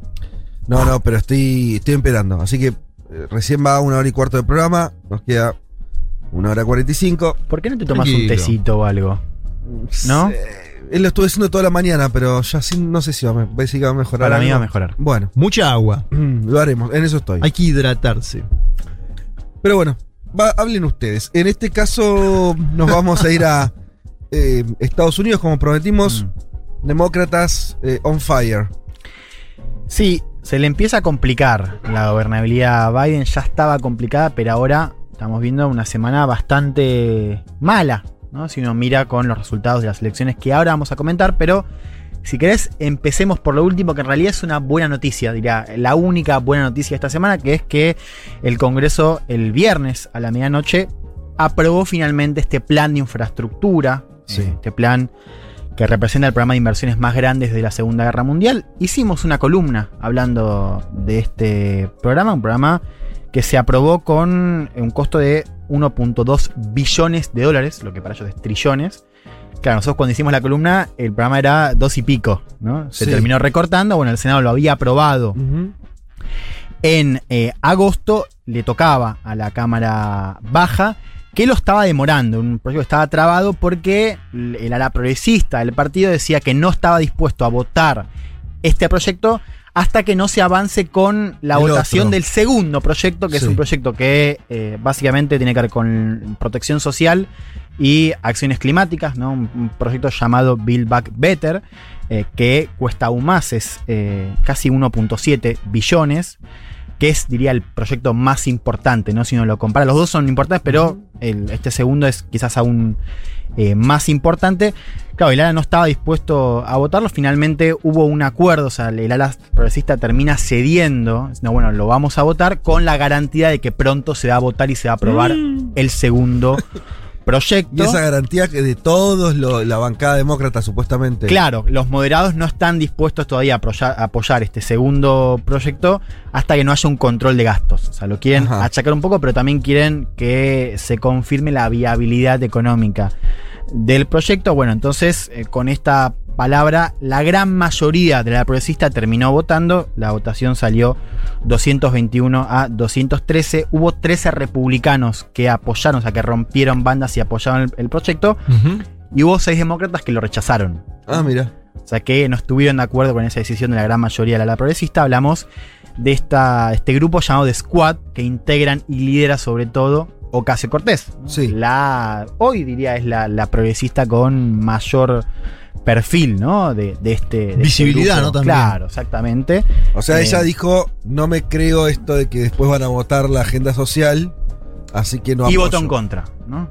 Pero si uno mira en general a la progresista, la, la- la parte más mayoritaria Sí. votó a favor de este proyecto con la garantía, con la palabra, ¿no? De que pronto se va a votar eh, este proyecto, este segundo proyecto llamado Build Back Better. A ver, es un triunfo, sí. Es importante, es el primer gran proyecto de paz. Hasta ahora el Congreso solo había pasado el programa de ayudas, ¿no? De la, de la pandemia, de ayudas sociales. Este es el primer proyecto que pasa, pero no alcanza a matizar lo que fue una semana trágica para el partido en una serie de elecciones estatales que se dieron el martes. Trágica. Sí, semana Ese trágica. es el- mirá vos qué vamos, fuerte. si quieren, vamos a matizarlo. Una mala semana, una muy mala semana. Biden ya tuvo Pésima. semanas malas. Cuando fue, por ejemplo, la salida a Afganistán? Esa Sí, semana también claro. fue mala. Esa, esa fue trágica. Y también se vincula un poco, ¿no? También con eh, este hastío que está llegando eh, hacia el partido que se manifestó en las elecciones, sobre todo de Virginia, que es un estado clave porque es un estado pendular, que Biden ganó con Sí. 10 puntos de ventaja el año pasado en las presidenciales y ahora, bueno, perdieron, perdieron los, los demócratas, ganó eh, Glenn Youngkin por poquito, menos de dos puntos, pero fue un batacazo, ¿no? Así también se, se vendió. Hubo también otro caso, que es el caso de, de Nueva Jersey, que ganaron los demócratas, pero muy poco, ¿no? Ganaron por eh, menos de 20.000 votos, un estado que Biden había ganado con 16 puntos. Y ese no es un estado pendular. Exacto, es un estado demócrata. demócrata, muy demócrata. Claro, que se ganó, pero con muy poco. Y las encuestas hablaban de 10 puntos de ventaja. O sea, fue un resultado muchísimo más estrecho del eh, que se esperaba. Y es un resultado muy sintomático porque los demócratas pierden eh, el área de los suburbios, ¿no? Que fue clave para la victoria de 2018, en las de medio término y para las de 2020. ¿no? Un área de perfil más moderado, si querés, y más independiente. ¿no? Sí. Y que va a ser clave para el año que viene. Escuchemos cómo lo procesaba este analista, diría, de los más conocidos de CNN, Van Jones, que fue asesor de Obama también. Bueno, como decía. Van Jones Sí. eh, es, es afroamericano. Sí. ¿Es de la línea más progresista dentro de los demócratas?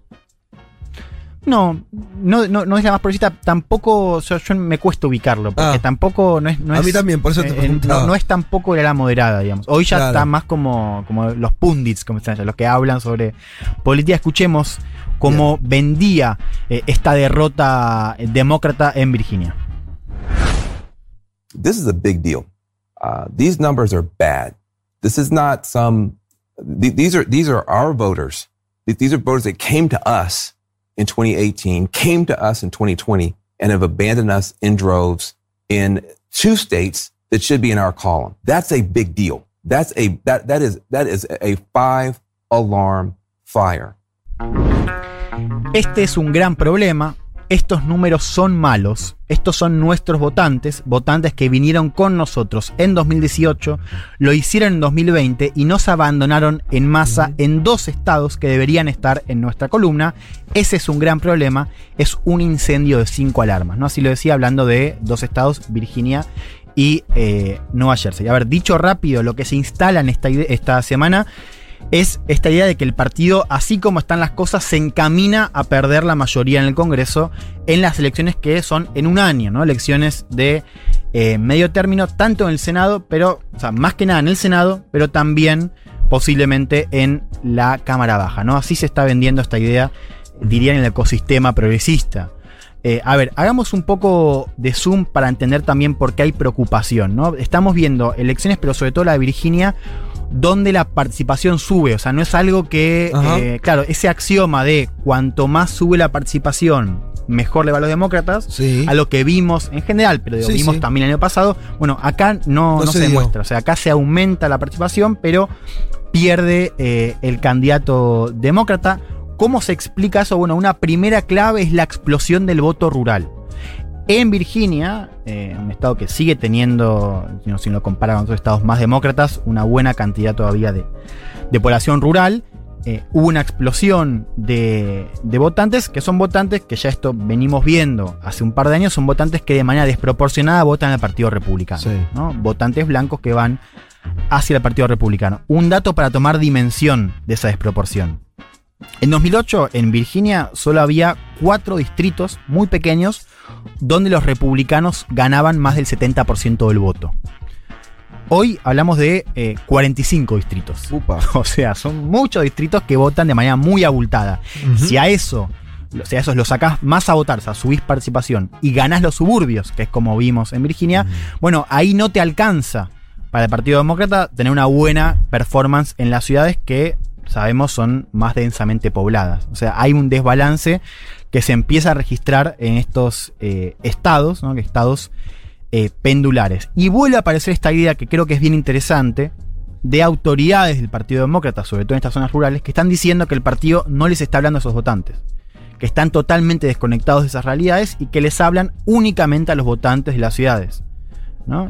De hecho, leía algunas crónicas eh, que, que les daban voz a, estos votantes de la elección de Virginia.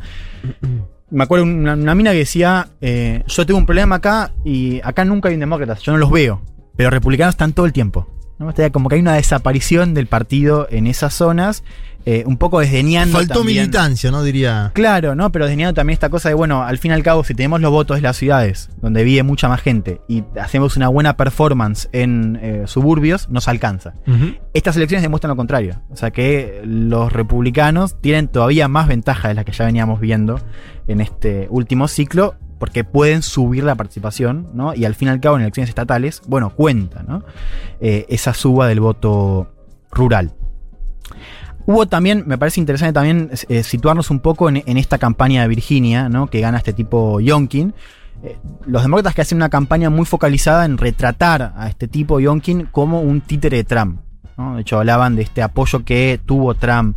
Eh, a Yonkin, si bien el candidato no se mostró con Trump y hizo una campaña bastante autónoma. O sea, no, es que lo desdeñó, pero no, se mostró al lado de Trump. Fue una campaña con eh, tono y vuelo propio. ¿No? Y los demócratas estuvieron muy enfocados en decir esto de, bueno, este tipo es, es Trump, ¿no? Eh, y muy focalizada también en temas locales. ¿no? Y con un tema crucial, que yo creo que es un tema importante porque puede llegar a aparecer el año que viene, que es el tema de la educación. Pero Por- pará, una cosa, Sí. la- entonces la ligazón a Trump no, evidentemente no ha funcionado. No prendió, En no términos eh, electorales, no es que sea de- porque en general es- funcionan ese tipo de demonizaciones con personajes así. Eh, no prendió en este caso. Lo, lo que decían los estrategas de la campaña de, de Yonkin es que para una estatal no te sirve los- la cuestión nacional. Sí para el Senado. Claro. Pero no para, no para temas estatales. No, que además no aparece en las boletas, no, no. No, y esto de la campaña focalizada en cuestiones más chiquitas, pero muy del votante, eh, que le importan temas, digo, vinculados a, bueno, cosas muy del Estado, ¿no? Trabajo, calidad de vida en infraestructura en el Estado, temas de educación. Y ahí nos metemos en un tema que empieza a ser, no sé si están viendo algo de lo que está pasando con el debate de, de la currícula, un poco este movimiento. No está planteado de esa manera allá, pero que conocemos en América Latina como el de con mis hijos no te metas. Sí. ¿No? Bueno, estamos viendo a más un año donde tenemos estas disputas, eh, que es una disputa bien cultural, con eh, tensiones entre padres y las juntas directivas de los colegios por lo que se enseña. Y sobre todo esta idea de la teoría crítica de la raza, que básicamente, digo, si haces un poco de zoom, es una historia sobre el pasado esclavista de Estados Unidos. Bueno, que eh, los padres dicen, no, esto es, eh, es- va eh, a, a polarizar y es el resentimiento, ¿no? Y van a hacer que los negros vayan contra los blancos. Bueno, esto es un caballito de batalla cada vez más fuerte y más presente en la campaña republicana. Eh, y por supuesto fue un tema muy utilizado eh, en esta campaña de Yonkin. Fue clave también eh, en el voto más moderado, inclusive de los suburbios, ¿no? Esta- estas madres asustadas, ¿no? Eh, por esta disputa. Quiero que escuchemos, eh, a ver, un pedacito eh, de un anuncio. Fueron varios anuncios muy similares, pero este me pareció mm, como piola para, para pasar. Escuchemos uno de estos anuncios del ganador de la elección en Virginia. Virginia parents have a right to make decisions on their children's education. That's the Virginia I grew up in. Terry McAuliffe wants to change that. I don't think parents should be telling schools what they should teach. And now the FBI is trying to silence parents. That's wrong. Bueno, es un anuncio que empieza diciendo, los padres de Virginia tienen el derecho de decidir sobre la educación de sus hijos, esa es la Virginia en la que crecí. Terry McAuliffe, que es el candidato, fue el candidato demócrata, quiere cambiar eso.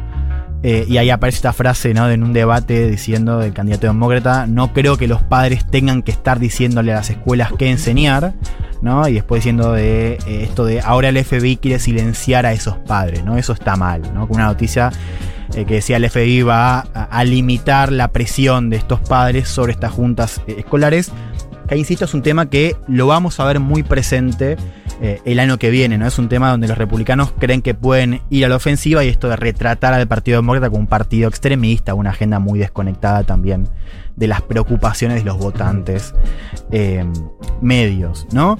Eh, a ver, también vemos algo que, y ahí sí podemos nacionalizar un poco lo que vimos en esta elección, pero también otras que se dieron el martes, que es esta frustración con el gobierno de Biden, ¿no? Un Sí. gobierno eh, que empieza a ser visto como incompetente por varias cosas, ¿no? Yo creo que lo primero tiene que ver con eh, esta agenda totalmente eh, trabada en el Congreso, ¿no? Donde vemos un presidente que recién ahora pudo aprobar este proyecto de infraestructura, cuando estuvo meses eh, batallando con una interna muy del ámbito de Washington, ¿no? Recordamos, hay un solo senador que es Joe Manchin de Virginia que está trabando la agenda más ambiciosa de Biden.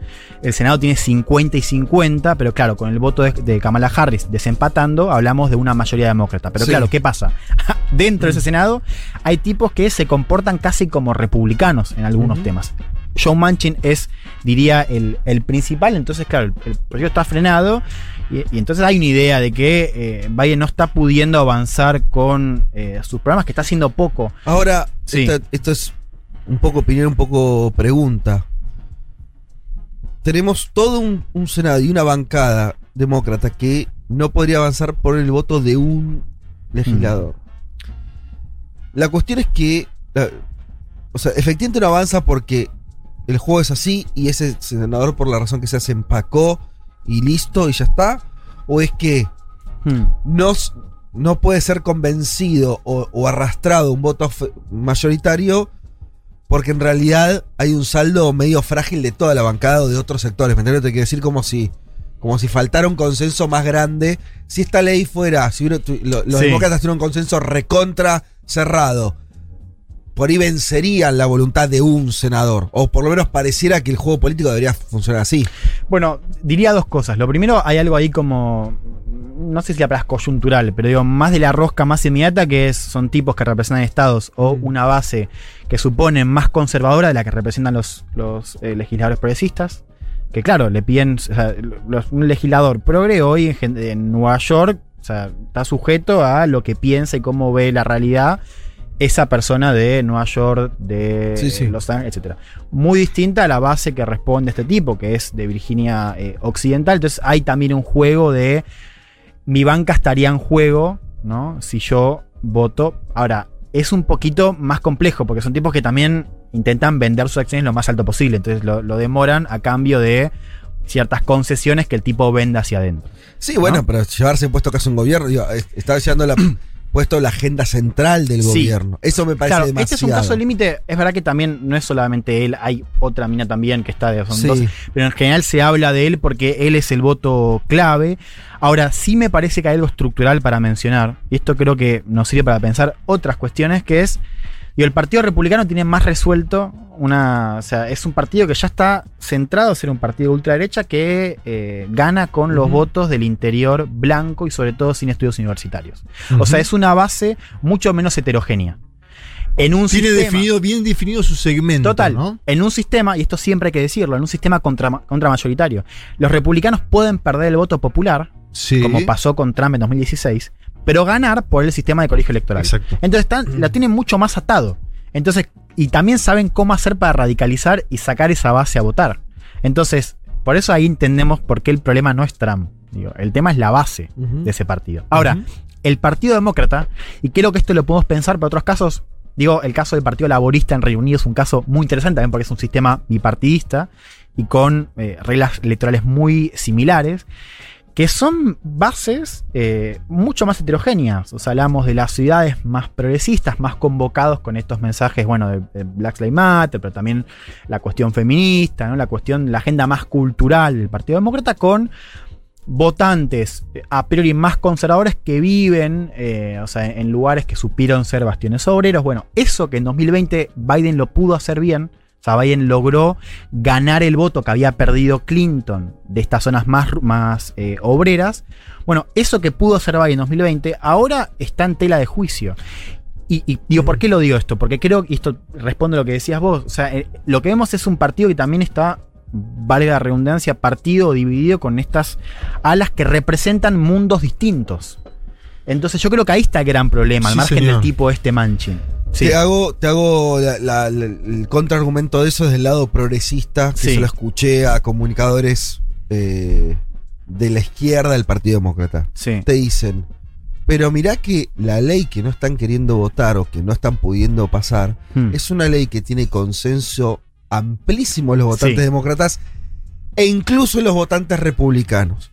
Es una ley que tiene un consenso social de mayorías, y yo vi algunas encuestas, Sí, sí, algunas de las, son- de las partes sí. de la ley hablan 60% de apoyo entre Ah, todos los americanos, hegemónico. 70, Hmm. es así. Y aún así no la votan. Entonces, ¿qué dice la, la izquierda? No, no, no es un tema de que acá eh, hay una agenda de las ciudades que a los demócratas tradicionales no les gusta, sino que tenemos, esta es la lectura de la izquierda, dicen, acá todavía el Partido Demócrata tiene adentro suyo un sector conservador que no quiere avanzar con una agenda reformista más clara. Y es cierto. Es, es cierto. Eh, sí, todos estos paquetes en general. en- en- en- Claro, también hay una cosa y que, que se dijo mucho en esta discusión, que es eh, no estamos comunicando bien, o sea, la gente no sabe en realidad qué se está votando. Porque digo, el Me Partido suena, Republicano- ¿eh? Me suena. Porque el Partido Republicano dice, claro, esto, o sea, esto es una ley que va a hacer que te suban los impuestos Sí. a vos, que se dispare todo, ¿no? Cuando en realidad es distinto. Es cierto que las encuestas dicen eso. Ahora, tomo esto de la comunicación para decir, no está tan claro. O sea, ese consenso. No sé si está tan claro, porque vos las encuestas decís, ¿estás a favor de que se gaste mucho más en empleo? en infra-?" y sí, claro, te dicen que sí. Sí. Ahora, esa idea de que hay un consenso mayoritario para que se avance con eso, bueno, yo creo que ahí no está tan claro. Mm. Eh, pero sí me parece que es cierto que si uno mira esas encuestas, dicen esos números, que son números muy abultados, ¿no? Y si hay un dato que no es menor, que los republicanos no están dispuestos a colaborar, por más de que haya 13 diputados que votaron con los demócratas en el caso de esta infraestructura, esa idea de que Biden podía ser alguien para unificar, como al No, menos quebrar claro esa base no. republicana, eso ya a lo, diría, al mes quedó Mm, eh, vacía. Pero también eso que decís vos es importante porque se manifestó en la discusión sobre las elecciones. Mm. ¿Qué pasó? No fue solamente una, una derrota en Virginia y una victoria muy estrecha en Nueva Jersey. Hubo también otras elecciones, de hecho hubo una muy puntual, que fue una especie de referéndum, eh, una iniciativa popular en Minneapolis, una ciudad muy importante porque fue la ciudad donde asesinaron a Floyd y donde nació el estallido del año pasado.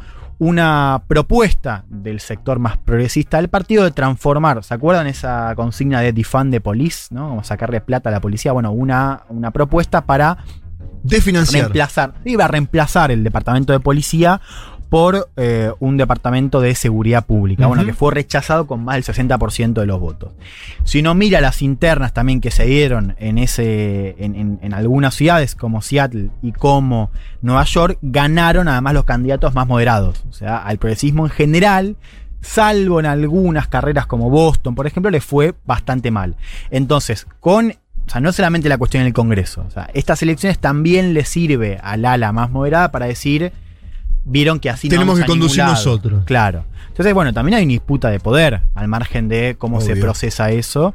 Eh, y sí, estamos viendo una tensión que se está, se está disparando.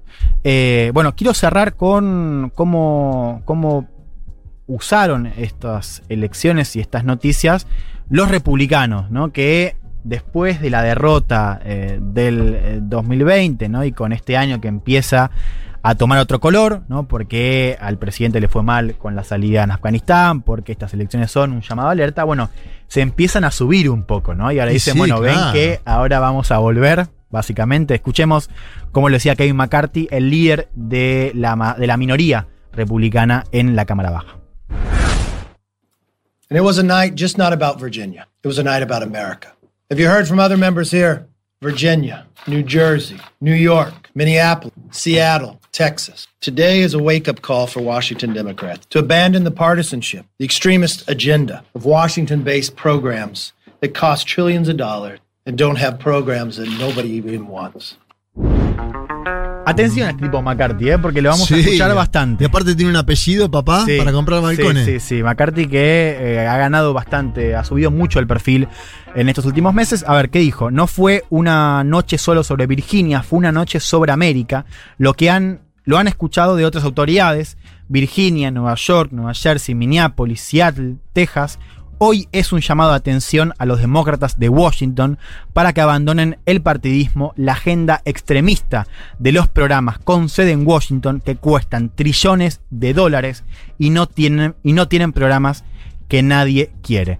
Bueno, ¿qué hay que seguir? Entonces, dos eh, cosas. Bueno, primero esta rosca por este segundo paquete de ley que se tiene que votar. Sea, que los presidentes tienen esta promesa de que eh, se va a votar y aprobar pronto. Vamos a ver qué, qué pasa, porque por ahora vemos como una cierta tregua que se puede romper si sigue la demora por parte del bloque moderado. O sea, atención a eso porque implica básicamente la gobernabilidad, digamos, lo- los, programas Sí. que van a, van a aprobar o no eh, la gestión de Biden. Y segundo, y muy vinculado con esto, ojo a esta idea de que a Biden se le puede cerrar la ventana para reformas, ¿no? Porque hay muchos que están diciendo, bueno, si ya sabes que vas a perder la, la casa, ¿no? El año que viene, empezá, digo, tenés una ventanita de un año para meter algunas reformas, ¿no? Cuestiones de sistema de voto, bueno, cuestiones más estructurales que Sí. podrían cerrarse. Algo así empezamos a ver también con Obama, ¿no? Que arrancó con este programa más reformista y que después, bueno, se enfrentó a un Congreso republicano. Así que atención a esta ventana que se empieza a cerrar para Joe Biden. That's Bueno. wrong. Vázquez, Elman, Martínez. El capitalismo no es eterno. Pero qué largo se está haciendo, ¿no? Un mundo de sensaciones.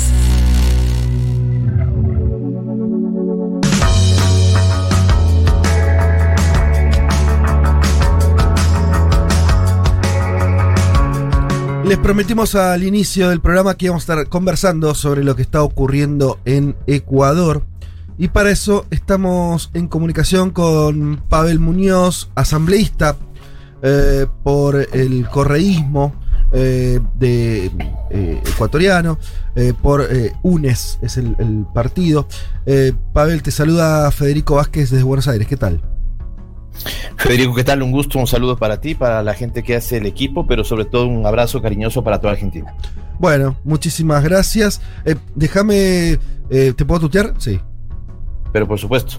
Eh, ¿Es Pavel o Pavel? Porque no me quiero sacar esa duda. Pavel, ¿sabes qué es Pavel. curioso? Porque Ecuador tiene marcado región costa y región sierra. Mi nombre es Pavel en la sierra, pero generalmente en la costa me dicen Pavel. Pero mi nombre es Pavel. Perfecto. Bueno, la confusión es, es ecuatoriana también. Eh, pero entonces, Pavel, bien. eh, bueno, muchos temas para hablar, muchas cuestiones. Eh, arranquemos por, por una general y, y que pienses también en el público argentino.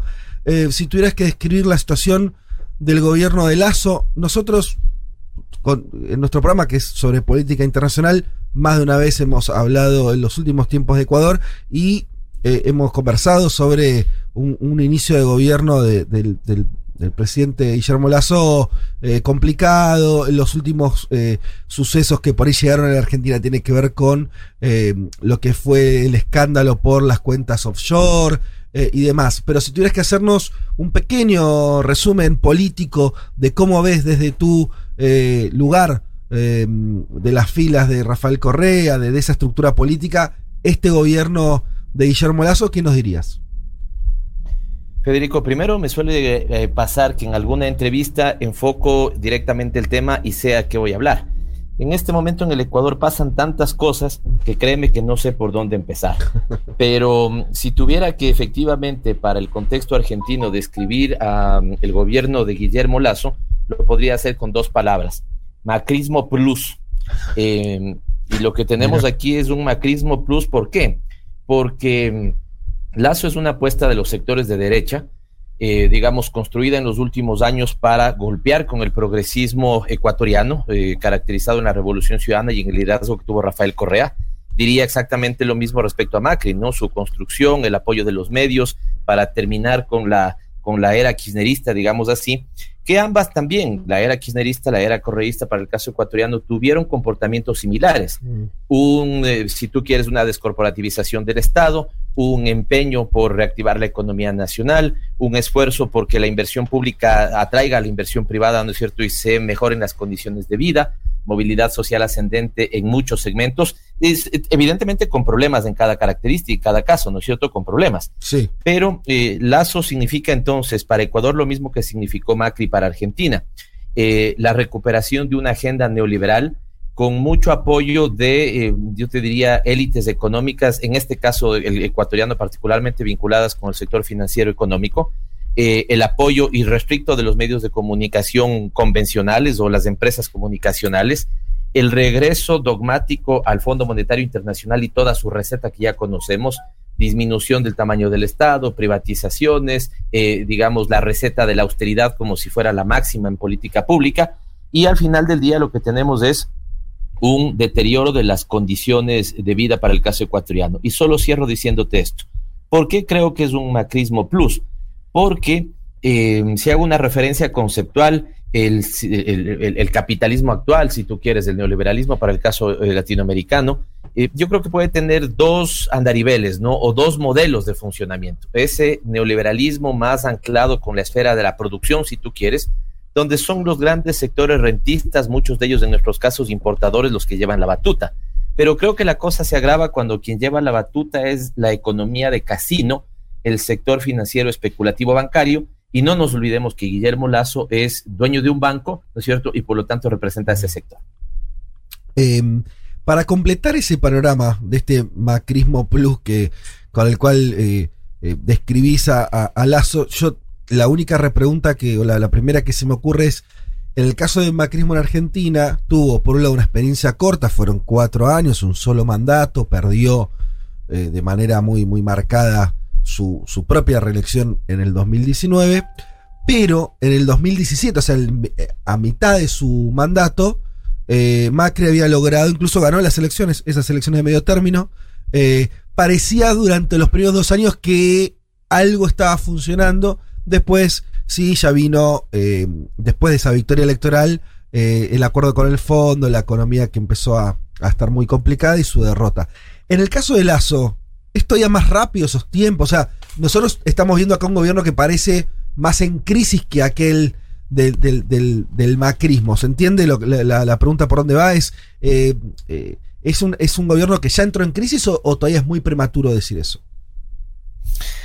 Eh, sí, creo que capto la pregunta. De todas maneras, yo te diría que para manejar nuevamente una, un símil con, con, Argentina, este macrismo plus se ha agravado en los últimos siete meses, pero en realidad el tiempo de vigencia para Ecuador son cuatro años, siete meses. Claro, porque contás el gobierno de Lenín Moreno. Exactamente. Cuidado, nos confundimos y creemos, ¿no es cierto?, que solamente con Guillermo Lazo, elegido a inicios de este año, es que, eh, digamos, eh, ha incorporado esta agenda neoliberal plus. No, esta viene ejecutándose desde el gobierno de Lenín Moreno. Todos saben en América Latina que Moreno es un eh, traidor, un mentiroso con respecto a su población. Dijo que sería la continuidad del proyecto de la Revolución Ciudadana, pero se entregó nuevamente a los bancos. Te digo, Federico, para la gente argentina que tal vez no tiene esta referencia, a los pocos meses de iniciado el gobierno de Lenín Moreno, tiene una reunión, eh, digamos, muy comentada a nivel nacional con la, los representantes de la banca privada y les dice esta frase a los que estoy, porque ellos le dicen, seguramente la banca le dice, seguramente, mm. presidente, usted no tiene tanta buena relación con nosotros eh, y no nos quiere. Y Moreno le contesta los representantes de la banca, del sector financiero ecuatoriano, se equivocan. A los que estoy empezando a odiar es a los que votaron por mí. Y se entrega inmediatamente, ¿no es cierto?, a la agenda neoliberal, insisto, del sector financiero ecuatoriano. Entonces, eh, hay un punto de diferencia respecto de lo de Macri es que vamos cuatro años, eh, ocho meses prácticamente, ¿no es cierto?, con este neoliberalismo plus. Y eh, si ha entrado en crisis el gobierno de Lazo en sus pocos meses de, gestión, yo te diría que sí. Ahora, lo que pasa en la economía, lo que pasa en la política ecuatoriana y en la economía y en la sociedad ecuatoriana, que no es muy distinta a la Argentina, digamos, con una coyuntura en la mañana, otra coyuntura en la tarde, otra coyuntura al día siguiente, ¿no es cierto? Son escenarios que cambian, que se van de extremo a extremo. Es posible que Lazo pueda reconstituir, si tú quieres, un sector de apoyo. Paréntesis, nunca ha dejado de tener el apoyo de ese núcleo que lo protege, ¿no? Sector financiero, grandes élites económicas del país y medios de comunicación. Pero te diría que al día de hoy, ¿no es cierto? Él enfrenta dos serios problemas el de la legitimidad, que desde mi punto de vista está pulverizada, y recordemos que Macri ha sido uno de los tres presidentes que ha sido señalado por el tema de Pandora Papers, ¿no es cierto? Eh, así como en Chile, uh -huh. eh, el caso de, eh, de, Lazo es señalado en el tema de Pandora Papers. Que también eh, recuerden ustedes que surgió todo el tema de con Panama Papers y todo ese tipo de cosas en la época de Macri, pero con una diferencia para el caso eh, ecuatoriano respecto al chileno, por ejemplo, o al argentino. Aquí, en el año 2017, hubo una consulta popular y en urnas la gente se pronunció porque quien esté en la función pública estaría prohibido, él y su círculo íntimo, ¿no es cierto?, de tener activos en paraísos fiscales. Por lo tanto, hay una ley que se llama el pacto ético y entonces Lazo eh, habría violentado esa ley y tiene que responder a este momento a la Asamblea Nacional. Cierro diciéndote entonces que, porque sí creo que es un gobierno en crisis, porque enfrenta estos dos eh, eh, terrenos donde desde mi punto de vista está muy golpeado. El terreno de la legitimidad, creería yo que eh, pulverizado o pulverizándose, las grandes cifras de aceptación, eh, digamos, apoyadas en un exitoso proceso de vacunación para el caso ecuatoriano, se han hecho agua por todos los otros frentes. Seguridad, tenemos tal vez la crisis de seguridad ciudadana más grande de los últimos eh, tiempos, lo económico que no termina de prender, desempleo, es decir, encuentras mucha miseria en la calle, y el eh, terreno de la legalidad, donde en este momento, por una investigación hecha en el Parlamento ecuatoriano respecto a Pandora Papers, Lazo va a ser invitado por tercera ocasión a la Asamblea Nacional, esperemos que esta vez sí vaya, y deba responder preguntas sobre si en su caso ha habido o no defraudación fiscal, ha habido o no elusión fiscal, ha habido o no testaferrismo, ha habido o no perjurio, que es haberle mentido a las leyes ecuatorianas, y ha habido o no violentación de esta ley de pacto ético que le prohibía a él tener activos en el exterior, menos aún en paraísos fiscales. Pavel, ¿cómo estás? Te saluda Juan Manuel Carg. Te pregunto eh, en concreto, pues estuve viendo la- las comunicaciones públicas que han hecho en los últimos días y ustedes están hablando de dos posibilidades en torno al Lazo y los Pandora Papers. Una es el juicio político o incluso anticipar elecciones, ¿no? Y a la vez, con esas propuestas que hacen ustedes, llega, eh, bueno, la opinión del propio gobierno y ustedes hoy están sacando un comunicado nuevo diciendo que eh, Lazo está mintiendo, que ustedes no son ni golpistas ni conspiradores, eso afirman en el comunicado que salió en el día de hoy. Te quería preguntar por las dos situaciones, ¿no? Eh, ¿Qué está pasando en el Parlamento? Vos mencionabas ahí que está citado nuevamente, si crees que va a avanzar el juicio político o si se tiene que anticipar elecciones llegado el caso, y, y si es eh, así como consideran que el gobierno los está incluso amenazando a ustedes con esto, ¿no? llamado de golpismo o conspiración. Juan Manuel, ante todo un abrazo. Eh, en realidad hay tres escenarios jurídicos y te voy a dar una apreciación personal eh, tal vez sobre cada uno de ellos, pero hay tres escenarios jurídicos. A ver, eh, porque ¿qué es lo que pasa con... re- recuperemos un poquito el contexto y la historia reciente, absolutamente reciente. Aparece Pandora Papers, eh, la Asamblea Nacional del Ecuador, el Parlamento se hace eco, le deriva a una comisión legislativa el análisis en 30 días, ¿no es cierto?, de lo que sucede con Pandora Papers y este día viernes esa comisión acaba de votar favorablemente un informe que de- debe ser elevado al Pleno de la Asamblea Nacional, donde pone en juego las hipótesis que yo había planteado hace un momento. Hay o no evasión, elusión, testaferrismo, perjurio o violentación de la ley eh, de la consulta popular. Eso llevaría a la pregunta de, si se llega a confirmar alguna de esas hipótesis, ¿cuál sería la salida jurídica? Y entonces ahí los escenarios que tú estás viendo, Juan Manuel. Primero, escenario de un juicio político, ¿no es cierto? Te diría, Juan Manuel, que ese realmente no es un, no es un escenario. ¿Por qué? Porque la constitución del Ecuador tiene causales absolutamente claras y muy bien definidas sobre cuáles serían las causales de juicio político. Y ninguna de estas tres, ¿no es cierto?, entra, eh, o ninguna de estas cinco que podrían derivarse sobre el lazo entra en una causal de juicio político. Entonces, se habla sobre ese escenario, pero creo que eh, su eh, viabilidad jurídica es bastante baja. Segundo, si él violentó efectivamente la ley de la consulta popular, es decir, que no pueda tener activos en paraísos fiscales, debería haber una derivación a dos instancias, la Contraloría General del Estado y la Fiscalía. La gran pregunta para Ecuador y para América Latina es, ¿estas dos instancias en este momento son autónomas o tienen muchos vínculos, ¿no es cierto?, con el poder de turno. Eh, y entonces ahí tú tienes una derivación. Esta sí que es un escenario jurídico viable. Lo que no se sabría es qué pasaría con ese escenario. Si habría una investigación diligente por cada una de esas instancias, particularmente la Contraloría General del Estado, que es la que debería hacer un análisis de las cuentas de Lazo y determinar si eh, le mintió o no al país en su declaración juramentada sobre activos en el exterior. O finalmente, que esta es la que más se debate, Juan Manuel, ya te voy a dar una apreciación, perdóname que me haya demorado un poquito, te voy a dar una apreciación sobre eh, por qué Lazo habla de golpismo, pero la tercera es un texto que está en la Constitución del Ecuador que coloquialmente se lo llama muerte cruzada. ¿Por qué? Sí. Porque o el presidente puede, puede disolver la asamblea o la asamblea puede destituir al presidente y cualquiera de los dos que lo haga, en el tiempo de aproximadamente seis meses deberían convocarse a elecciones generales, es decir, tanto para presidencia y vicepresidencia como para eh, la Asamblea Nacional. Este es el que entra en debate. ¿Qué debería pasar, eh, Juan Manuel, para que ese escenario se active? Debería concluir la Asamblea Nacional que la sumatoria de todo este enrarecimiento político ha llevado a una conmoción social. Si se llega a confirmar, si hay votos en la Asamblea Nacional de que sí estamos viviendo, sobre todo lo que nos enteramos, una conmoción social, es que podría activarse este recurso. Y finalmente, vemos un gobierno, un presidente y su fuerza política que frente a lo que dice el informe de la Comisión sobre Pandora Papers, no contestan nada, sino que se dedican a atacar a la fuerza de la Revolución Ciudadana. Y hablan de una suerte de golpismo y conspiración. Es absolutamente raro que haya golpismo dentro de la Asamblea Nacional en una comisión que fue apoyada por 105 votos de 137 votos de la Asamblea Nacional y donde se le pide al presidente que comparezca eh, digamos, para eh, que responda a las preguntas que tiene el legislativo. Sería el golpismo más democrático que yo haya conocido, ¿no?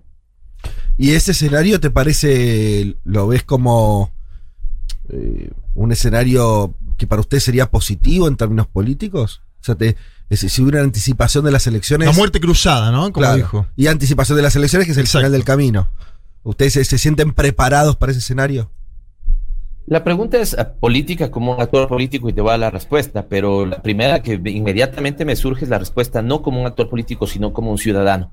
Aquí te digo sinceramente, Juan Manuel, importan poco las consecuencias del escenario. Lo fundamental es que se le brinde la verdad al país. Y si la verdad es que se violentó esa ley, cualquiera sea la consecuencia, digamos, política, social, si tú quieres, ¿no es cierto?, debería hacerse respetar esa ley. Y si eso implica que el presidente, por la vía, ¿no es cierto?, de determinar su, eh, su eh, eh, violación a esa ley, tenga que dejar su puesto, o si eventualmente en algún momento hay que aplicar la, la muerte cruzada. Ojo que el presidente también, Juan Manuel, ojo esto, ¿no? ¿Qué pasa si Lazo ve que la cosa está enrarecida, que mm, de alguna u otra manera se le puede complicar? Él también podría activar la muerte cruzada antes de ir al Parlamento, ¿no? Él también podría decir, bueno, se me va a complicar, la- por lo tanto yo soy el primero que active la muerte cruzada. Pero no le conviene hoy, o cualquiera- sí. No le conviene, ha caído mucho la aceptación. Y ahí entonces te diría, ¿no es cierto? Ahí lo vinculo con lo que creo que pasaría ya en términos de las fuerzas políticas.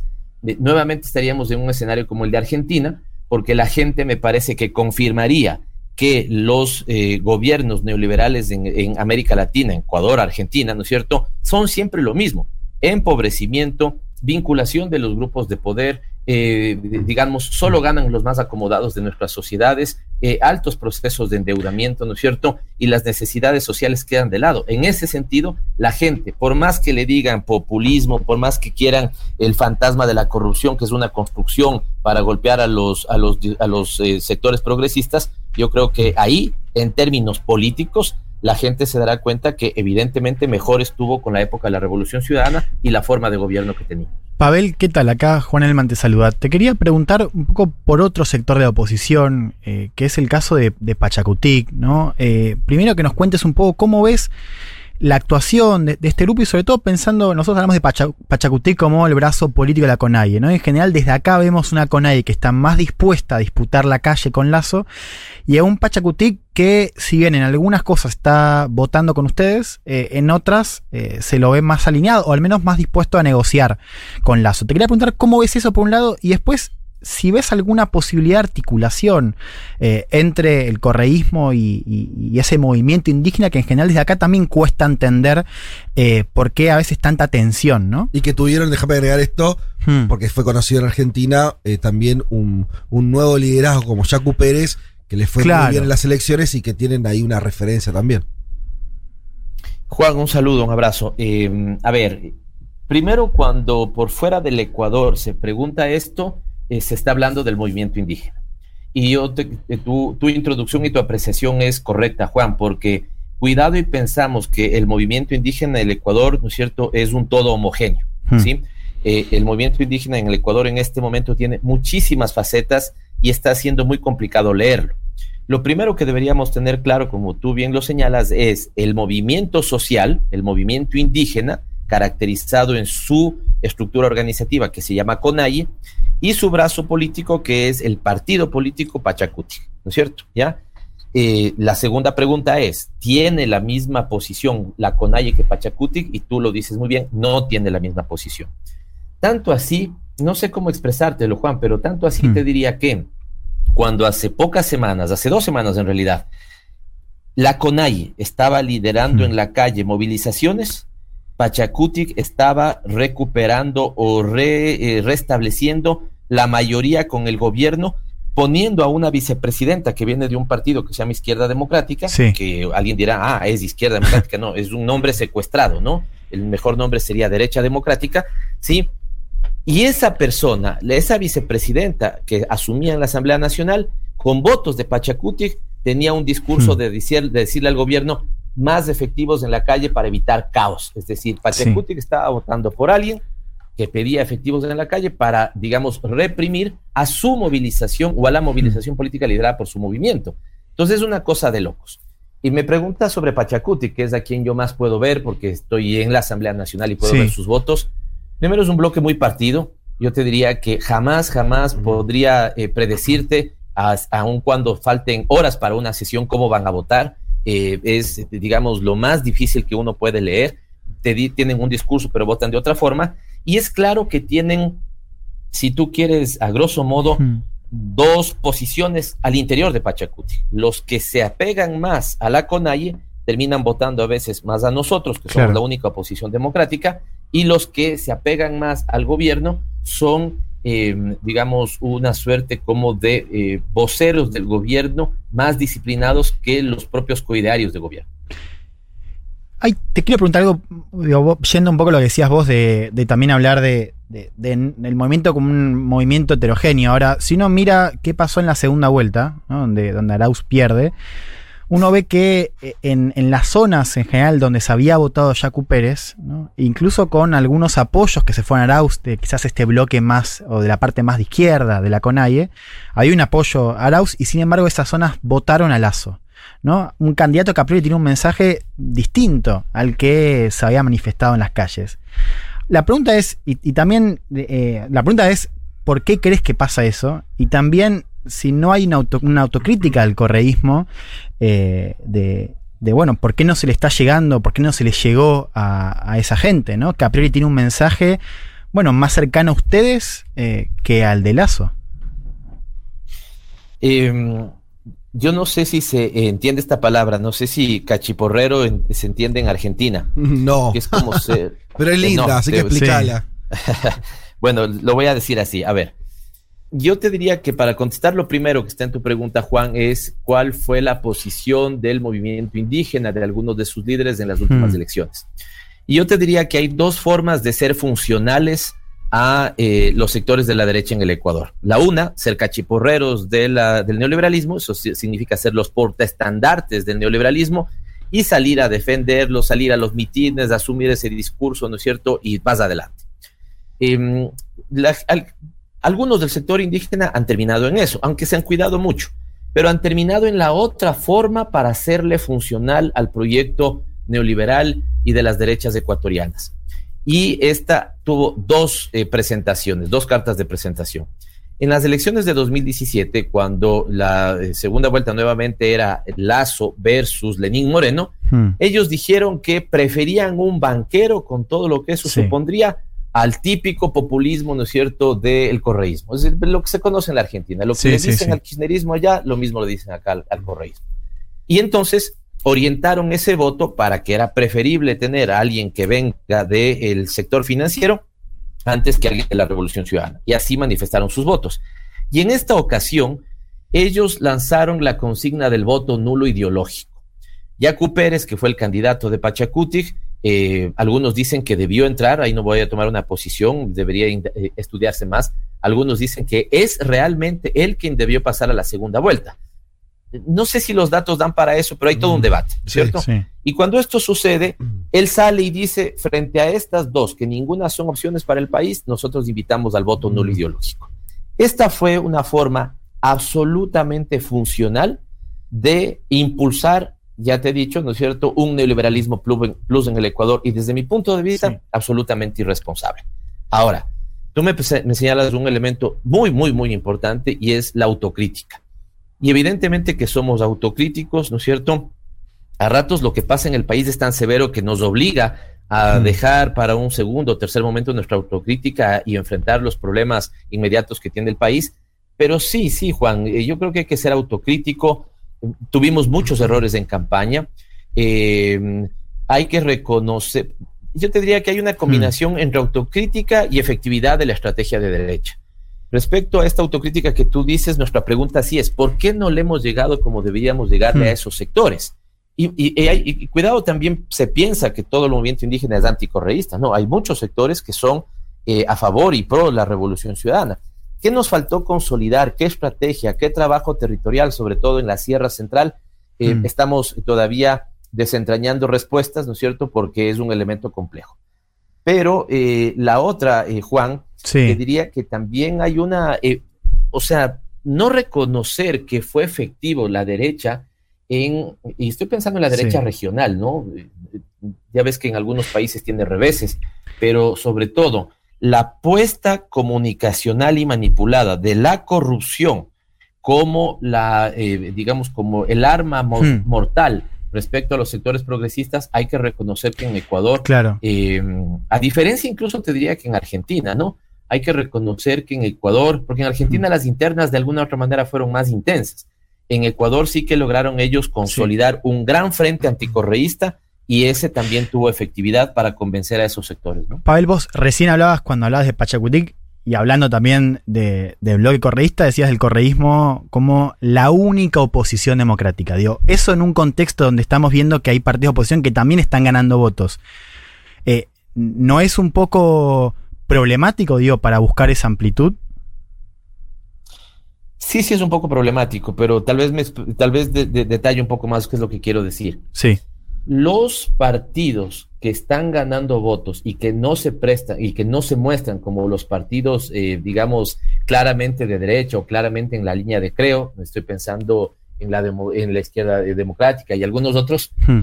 no ganan adeptos por sus posiciones contra el gobierno, ganan adeptos por su discurso anticorreísta. ¿Ya?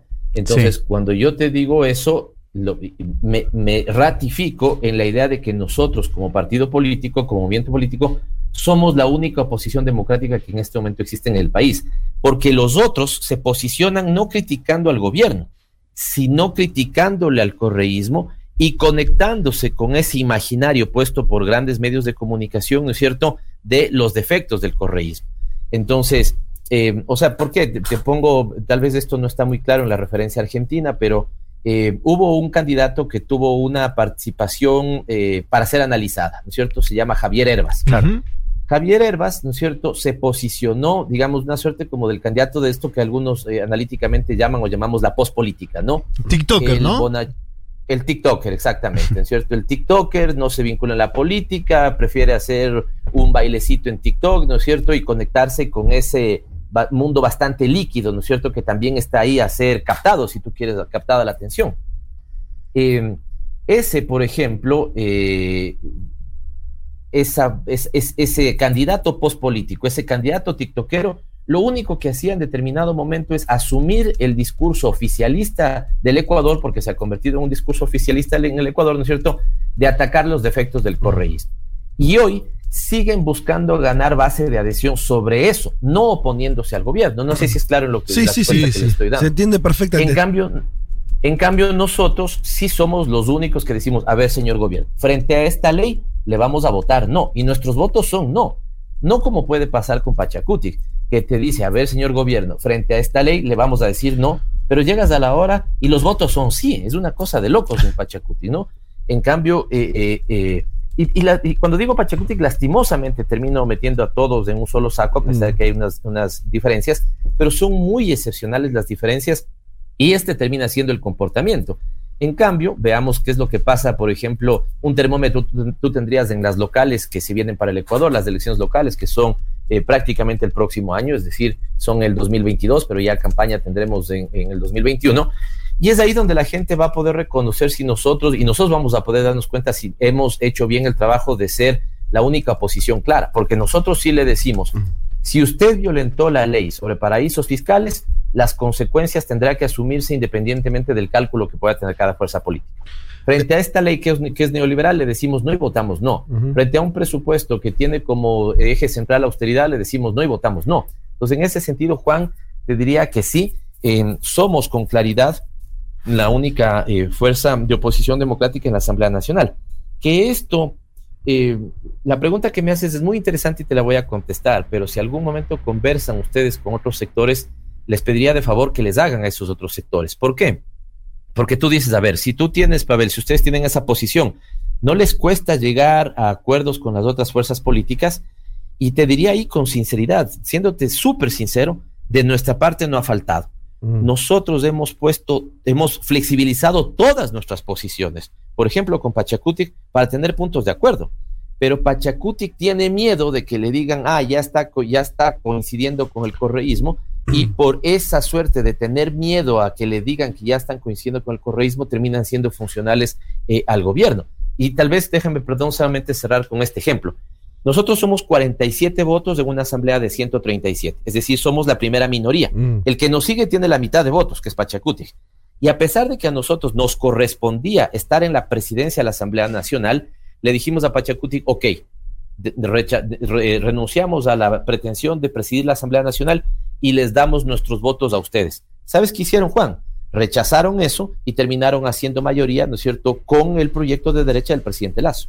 Bueno, muy gráfico eso que, que contás y que refleja las dificultades de esto que en esta mesa acá di- dibujamos un poco de estas posibilidades de reconstruir una, un frente más, más amplio en ese sentido de lo que podríamos llamar por ahí ligeramente o no, eh, el progresismo ecuatoriano. Estamos hablando con Pavel Muñoz, él es asambleísta por la Fuerza UNES, así se llama ahora el partido de Rafael eh, Correa, una entrevista larga. Mm, Podríamos eh, continuar, a mí me quedaron algunas preguntas en el Sí, tintero. sí, quedaron varias, ¿no? Eh, lo de Jacu Pérez como si sigue siendo una figura importante. Te nombro solamente a él porque fue alguien que, que- que surgió, por lo menos para nosotros a la distancia, medio sorpresivamente. Eh, si sigue teniendo, respondemos que sea muy brevemente, si sigue teniendo un lugar importante hoy en la política ecuatoriana y cómo está jugando. No Y lo mismo podríamos decir de Andrés Arauz, ¿no? Porque Bueno. también es otra figura emergente, si sigue teniendo peso dentro de la estructura de ustedes o no. Déjame decirte tres cosas muy, muy breve. La una es eh, la alianza con la que llegamos a la Asamblea se llama UNES, pero la, buena no- la única buena noticia que tenemos en los últimos eh, meses Ajá. es que ya la autoridad electoral nos reconoció como movimiento de la Revolución Ciudadana. Entonces, nuestro movimiento Claro. ya oficialmente se llama Movimiento de la Ah, Revolución perfecto. Tienen partido.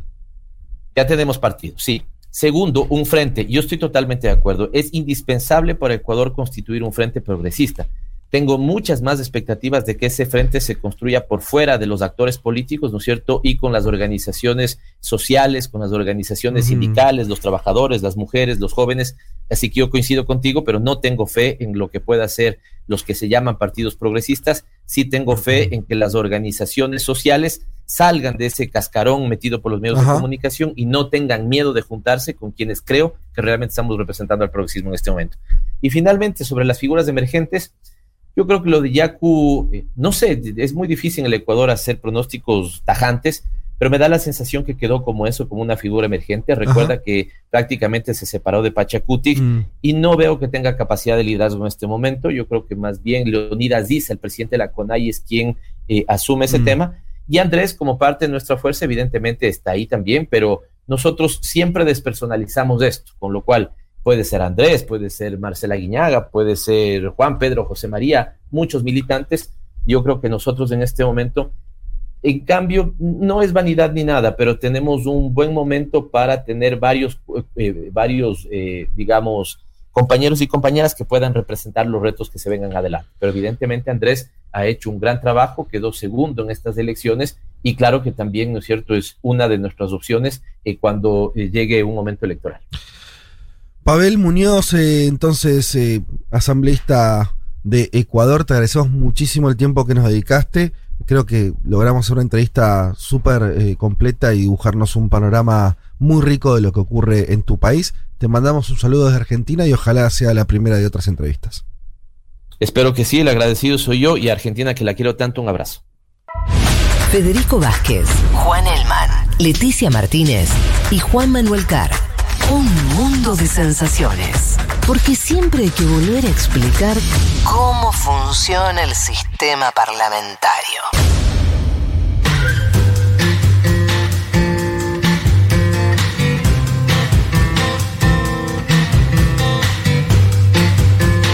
Tengo que decir que no podría terminar este programa si no tuviera a Nati haciéndome, en este caso, el segundo ya te con. Qué grande, es Que una está- productora. Es lo último que es el. el- ¿Cómo se llama? La, la última protección de esta garganta dañada que ustedes escuchan. eh, son estos test que estoy ingiriendo. Pero aparte es una productora que hace de todo, todo No, por de. Paul. No, pero eso por, un- por una cuestión personal eh, que, que me está. Sí, de sobrevida. Pero además es, es quien está, por supuesto, produciendo este programa. en forma íntegra. Em, Estuvo bien. es el momento. Sí, por supuesto. Siempre. Eh, hay que leer. Eh, vamos a leer algunos mensajes. Dale, sí, dale, leamos. Estuvimos Sí. con mucho contenido, entrevistas, columnas. Muy grueso, ¿no? Todo pum, pum. Todo, pum. viste. Bueno, a ver. Tengo por acá. Eh, tenía uno que quería leer especialmente. Que dice. ¿Te estás durmiendo? ¿Estoy yendo lento? Es que todo me está costando, Dieguito, ¿entendés? Em, bueno, yo soy Gisela. Escucha, yo tengo algunas plantas.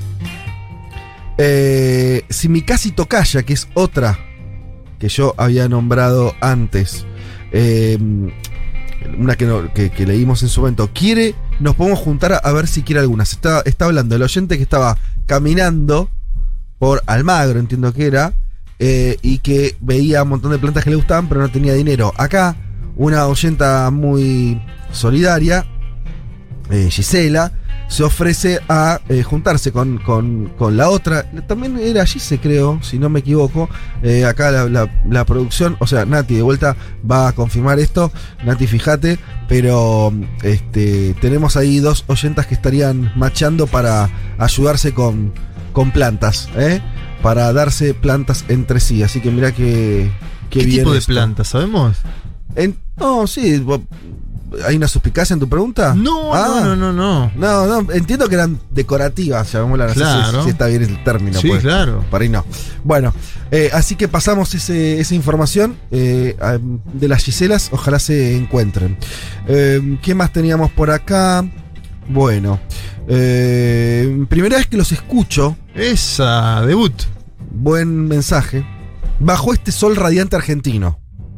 Argentino. A los compatriotas en el exterior, es el momento perfecto para traer los morlacos de afuera. Epa. Qué lujo este sol, dice. Si vienen de países fríos van a recordar lo que no hay en otros lugares. No tiene precio. Saludos, Germán. Que entiendo es un repatriado. Sí, y está promocionando el turismo en Argentina. ¿no? Vengan acá que está bueno. Claro. Está muy bien. Se abrieron las fronteras hace poco, de Seiza. Claro, vengan todos. Eh, mm, Está señala- accesible, está accesible el Claro, país, ¿no? eso, señala que traigan sus morlacos. La verdad que con pocos morlacos se hace mucho en este país eh, últimamente. Eso no, no habla bien de la economía del país, pero si estás afuera. Aprovechen. Y sí, cómo no.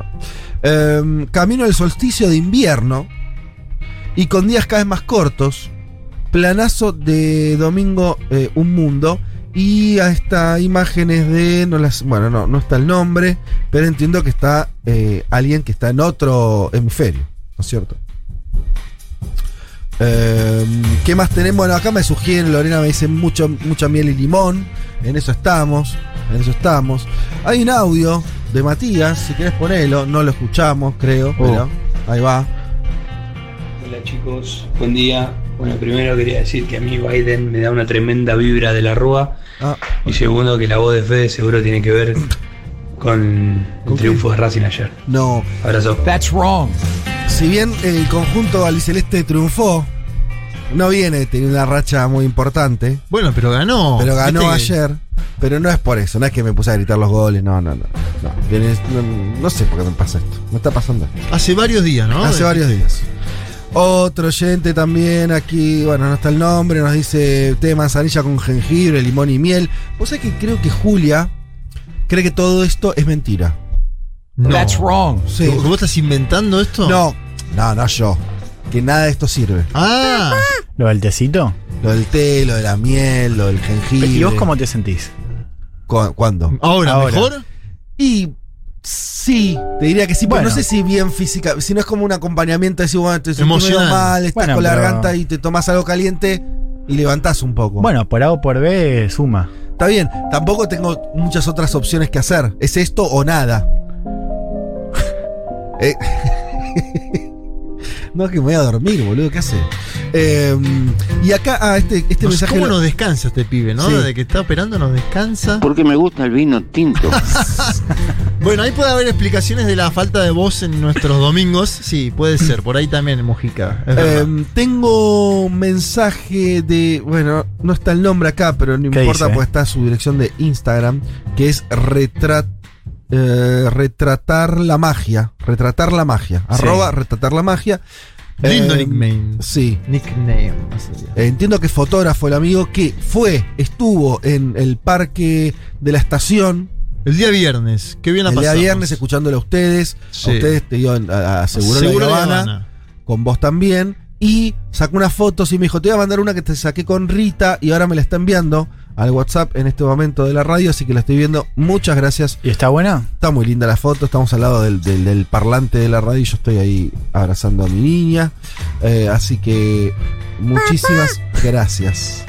Eh, Qué lujo. Escuchándolos mientras hago jardinería, como todos los domingos. Abrazo desde Resistencia Chaco. Eh, Holiday in Chaco, decía la Silvia es una oyenta, no está su nombre. Escriban su nombre porque no aparece. Es el Claro, WhatsApp. exacto. Bárbara nos dice Caletti, hola queridos, el próximo domingo soy autoridad de mesa por primera vez. dice Vamos. Bárbara. Y el siguiente parece que tengo asado. ¿Dos semanas sin escucharlos? Muy forchi. Encima que No, domingos. pero Pero, pará, claro, pará. Autoridad de mesa puede escuchar, ¿no? te- Vos te llevas un auricular. Exacto. De, idealmente, En uno de los dos. un auricular de esos eh, Bluetooth. Bluetooth. No sin cable, que es medio botón. Un, un auricular ahí, nadie sabe si te están, qué sé yo. Estás ahí, podés escuchar. Es verdad que si hay mucha gente, tenés que hablar mucho. Pero hay momentos medio muertos también. Yo no sé si el- Sí, al mediodía sobre a todo. las 12, a la 1. ¿A la una? Después lo del asado, tengo otra propuesta que ahí ya es más parlante. colectiva. Parlantito. Claro. Por ahí pequeño, porque por ahí es un asado que no es en tu casa o no es. Pero bueno. Un parlantito. Che, chiquitito. tengo algo para que escuchemos acá mientras se hacen los choris. O sea, siempre hay formas de escucharnos, Bárbara. ¿eh? Ponerle un poco de onda. Eh, Agustina nos dice: Esta salsita se cocinó durante todo el programa y muestra una foto de un tuco ¿Está bueno? y tiene una pinta bárbara. En principio, un color rojo intenso. ¿Y con Bien. qué pastas la acompaño? Que nos, que nos mande también eso. No sabemos. En breve saco los ravioles. Ah, Ah, ahí está. Ravioles. ¿De qué serán? ¿De calabaza? Estoy para el intercambio de plantas. Aguante fútbol el programa. Eh, Ah, pero mirá. esta es otra que Se suma la que se botánica, sumó. claro. No sé si era sí, la que. señor. Bueno. eh, en fin. Y acá alguien. eh, Abril nos dice: ¿Viste cuando no termina de ser lluvia y cae una llovizna desesperante? Sí. Así en Toulouse desde el domingo pasado. Para que no tengamos pena. Estás en Toulouse, qué sé yo. Y frío invernal porque nevó los Pirineos. ¡Qué bajón! Sí, Los sí. queremos. No- Abril y Fede. No te das drama que acá también hace frío y estamos en noviembre. Nadie entiende bien qué qué pasó. Qué lindo estar ahí. Igual por ellos se extrañan y quieren estar acá. Es así la vida. Pero. La vida es la ausencia de lo que uno. ¿No? sí. Yo una vez fui a Toulouse. eh, y- ¿A tocar? Sí. Y me gustó mucho. ¿Y cómo le fue esa noche en el show? Bien. No tengo la- el menor te acordás? recuerdo. Pero, pero sí. Pero sí de la ciudad y. Esto es verdad que se cerca de, de los Pirineos, está en una linda ciudad del sur de Francia. Em, grapa con miel, sigue los consejos. Hace mal el mate, ¿no? En esos momentos de la garganta. Creo que el mate no está bien. Ni mate ni vino, ¿no? No, no. No, vino seguro que no. Bueno, pero dice Un Mujica pucho. que. Vamos a redoblar la apuesta por el pucho. Dice Mujica que. Eh, desde Bariloche escuchándolos y comiendo fainá. Mirá qué bien. Que, ¿Fainá sola? Comedia, ¿O fainá. fainá- Sí, Sí, ¿Sola? Sí, se la rebanca Sí. la fainá sola. O Pixel Poco se le seco. Ahí sí te que tener un ¿no? de Te- cerveza o algo. Aguante Dieguito operando, eh, festeja Lucía Porcel. ¿La faina va abajo de la pizza o en la parte superior? Estoy Eh, con preguntas existenciales. Arriba. ¿Hay Arriba, debate? ¿En arriba. ¿Debate? No, No, Arriba, claro, eso con el queso. Hay grieta. ¿Qué las pones abajo el.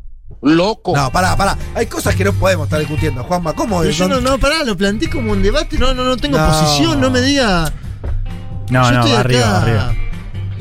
Bueno, si les parece, vayamos a la canción del mundo porque sí, en calle- pasa que cuando uno lee mensajes, Sí, sí. la gente manda más. Entonces Dale, dale, eh, dale, dale. es un engaño donde nunca se termina. El operador que decidió que ya está muy bien, ¿no? Bueno, chicos, este, ya podríamos ir cortando esta pavada. Eh, pasa que me quedo Lo pasamos alguno- bien. A ver, un un último. Voy a hacer, ¿Querés que haga un último? Sí, dale. Escuchándolos mientras debería estar estudiando para el parcial de economía de mañana, Ale de Bahía Blanca. Y no sé qué responder a esto, porque por un lado, qué bien que nos escuche. Por otro lado, como dice Biden, y para a estudiar. A las tres, amigo, ponete a estudiar. Vas a llegar bien. Te bancamos. ¿Vamos a la canción del mundo? ¿Quieren? Sí. No, mirá qué bien. Pero tengo que hablar de la canción del mundo, Edito. Ah, la mandó directo. ¿La puso? Oh. Es- Eso es para lo que festejan a Dieguito, porque. that's wrong, diría Donald. That's wrong. That's wrong. Diego, es así, son las botoneras, está muy bien, pero después es operar correctamente. Son las dos cosas. Si vos solamente pones magia, pero después te confundís la cortina, queda Claro, hay que gobernar, papá. Irresponsable. Hay que gobernar. Mucho vino tinto, ¿no? Porque me gusta el vino tinto. Bueno, les cuento porque Pablito se esmeró en esta historia y la quiero contar bien. Dale. El gobierno de España se ha puesto en contacto con Mohamed Diouf. En junio pasado, este joven senegalés salvó a un hombre de morir ahogado en la ría de Bilbao. ¿Qué es la ría? Se preguntan ustedes, es un accidente geográfico, ¿sí? Es algo así como, como un, brazo del mar que entra. Sí. Bien. Eh, no, es el río en lenguaje inclusivo, es eso. Hace un año, ese mismo senegalés había salvado la vida de otra persona. Un héroe. Un héroe. Producto de todo eso, el gobierno de España se comunicó con Mohamed para decirle que se ha abierto un expediente para regularizar su situación legal. Porque Y sí, lo mínimo que hay que hacer era ilegal, obviamente, ¿sí? Mohamed Diouf. ¿Qué dijo él a una agencia de noticias? Me vendría muy bien regularizar mi situación porque no es fácil vivir sin papeles en España. Y no. Moraleja que nos trae Pablo 30, musicalizador de la radio y quien hace esta eh, intervención con la música, con la canción del mundo, dice, para que no te persigan en Europa por ser ilegal, en los tiempos tormentosos que vive este mundo, tenés que pagar como derecho de piso al menos salvar dos, Dos ciudadanos, estos ilegales, de morir ahogados. Hay que esforzarse para que te den Sí. los papeles, ¿no? Hay que ser un héroe, como dijiste vos. Em, el cantante senegalés eh, Yosun Dur, uno de los músicos africanos más famosos del mundo, dijo justamente el año pasado que España y África no han trabajado juntos lo suficiente en la cultura y defiende la libre movilidad de los artistas como una forma de paz. Yosun Dur es un cantante, compositor, empresario, político. ¿Cómo se da que muchos músicos africanos hacen política? Lo hemos Claro. hablado acá más de una vez. Sí, señor. Y bueno, te da una plataforma importante, ¿no? Para accionar la Em, música. Él tuvo fama mundial, mientras mi voz se, se- se va a no sé dónde, eh, con eh, Seven Seconds, ¿sí? que es la que vamos a escuchar hoy, dice Pablo, junto a Nene Cherry. Eh, desde el comienzo de su carrera, a principios de los años- de los años 70, ayudó al desarrollo de la música de el, Mbalax, que es la música popular de Senegal. ¿Mbalax? Sí. M. Balax. Balax. Y que es súper interesante porque es una música que, que yo estoy escuchando algunas cosas, obviamente muy rítmica y, muy étnica, entre comillas, pero al mismo tiempo que, que fusionó mucho con el jazz, con otras Sí. músicas internacionales. Em, en su país, eh, este cantante, este compositor, es un ícono popular por su compromiso en asuntos sociales y culturales. La mayor parte de su discografía es en Wolof, que es el idioma nativo de Senegal y de Gambia también. Pero grabó discos y canciones en francés, en inglés. Comprometido social y políticamente, en 1985 organizó un concierto por la liberación del líder sudafricano Nelson Mandela. Muy bien, que muy estaba bien. todavía sopre. Adentro. Mandela libera en el 90. por ahí. 90 y gana la selección en el 94, ¿no? Sí. Sí, señor. Eh, y en 1988 actuó en la gira mundial de Amnistía Internacional Human Rights Now. No sé si, bueno, no, ustedes son más chicos. Pero yo me acuerdo de ese recital, el del 88. 88. Porque vino, vinieron las figuras del momento. Bono del rock. estaba. Eh, o no, Bono es posterior. Estaba Sting, Sting. estaba Bruce Springsteen, Me acuerdo algo de Amnistía con Bono, pero no sé qué año es. Tracy Chapman, que era una figura ascendente, cantante. Mm. Eh, y él mismo también, eh, Yosun Dur. Y Peter Gabriel. Peter. Era un concierto enorme ¿En el Monumental dónde fue? en, el- en- en la cancha de River. Sí, y señor. A mí mis padres no me llevaron. ¡Upa! Yo tenía nueve años, ya me gustaba un poco esa música. Que era música que en realidad escuchaban mis viejos, Sí. que eran personas jóvenes en ese entonces. Y yo tenía mucha expectativa con que me llevaran al recital. Y no pasó. Y ellos decidieron, con cierta lógica, ir con sus amigos y no con su hijito de nueve. Y yo me quedé con una vena. ¡Ay! Esos momentos. porque después de fue histórico ese recital. Claro. Fue re histórico. Tocó Charlie también. Oh. Sí, sí, fue un mega evento. Bien. Lo perdonaste igual a tu padre, ¿no? Bueno, sí. Pero me quedó. Te lo estoy diciendo acá. Mira, estoy usando valiosos minutos del aire para. Podría ser terapia esto. Podría ser terapia. Volvamos a, a, a Yosundur. Eh, también eh, trabajó en la ONU para UNICEF, etc. Bien. Eh, en medio de la pandemia, eh, le preguntaron por qué muchos senegaleses piensan que el virus no existe, que es un problema que, grave que, que tuvieron en, en Senegal en relación al coronavirus. Y esto respondió. Somos un país donde la mayor parte de la población no ha ido a la escuela. Qué dato, ¿eh? Hay que comunicarse con ellos de una cierta manera para hacerles comprender que es una realidad. Tenemos una sociedad que vive más del 80% de lo que se llama el en la economía informal. Gente que no tiene salario físico, no tiene una empresa, vive en el día a día. Si a esa gente la bloqueas una semana, tienen tal presión que se enojan y no están de acuerdo.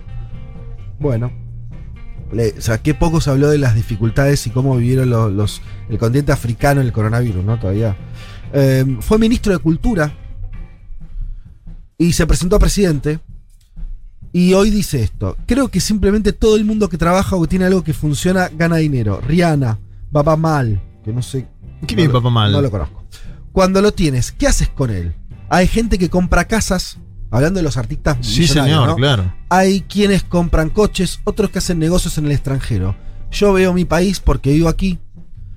Lo veo y pienso que una gran parte de mi éxito viene de este país. Tengo que devolverlo y me focalizo en el empleo para estimularlo un poquito. Mira qué bueno. Es un gran háganse cargo, ¿no es cierto? A los demás este, artistas internacionales. Bien, vamos a escuchar entonces una... Por ahí ni conocen al personaje que acabo de nombrar, que nos trajo Pablo 30, pero esta canción... ¿La conocemos seguro? Esperen al estribillo, porque la recontra conocen. Estamos hablando de un éxito de los años 90, Seven Seconds, que suena así.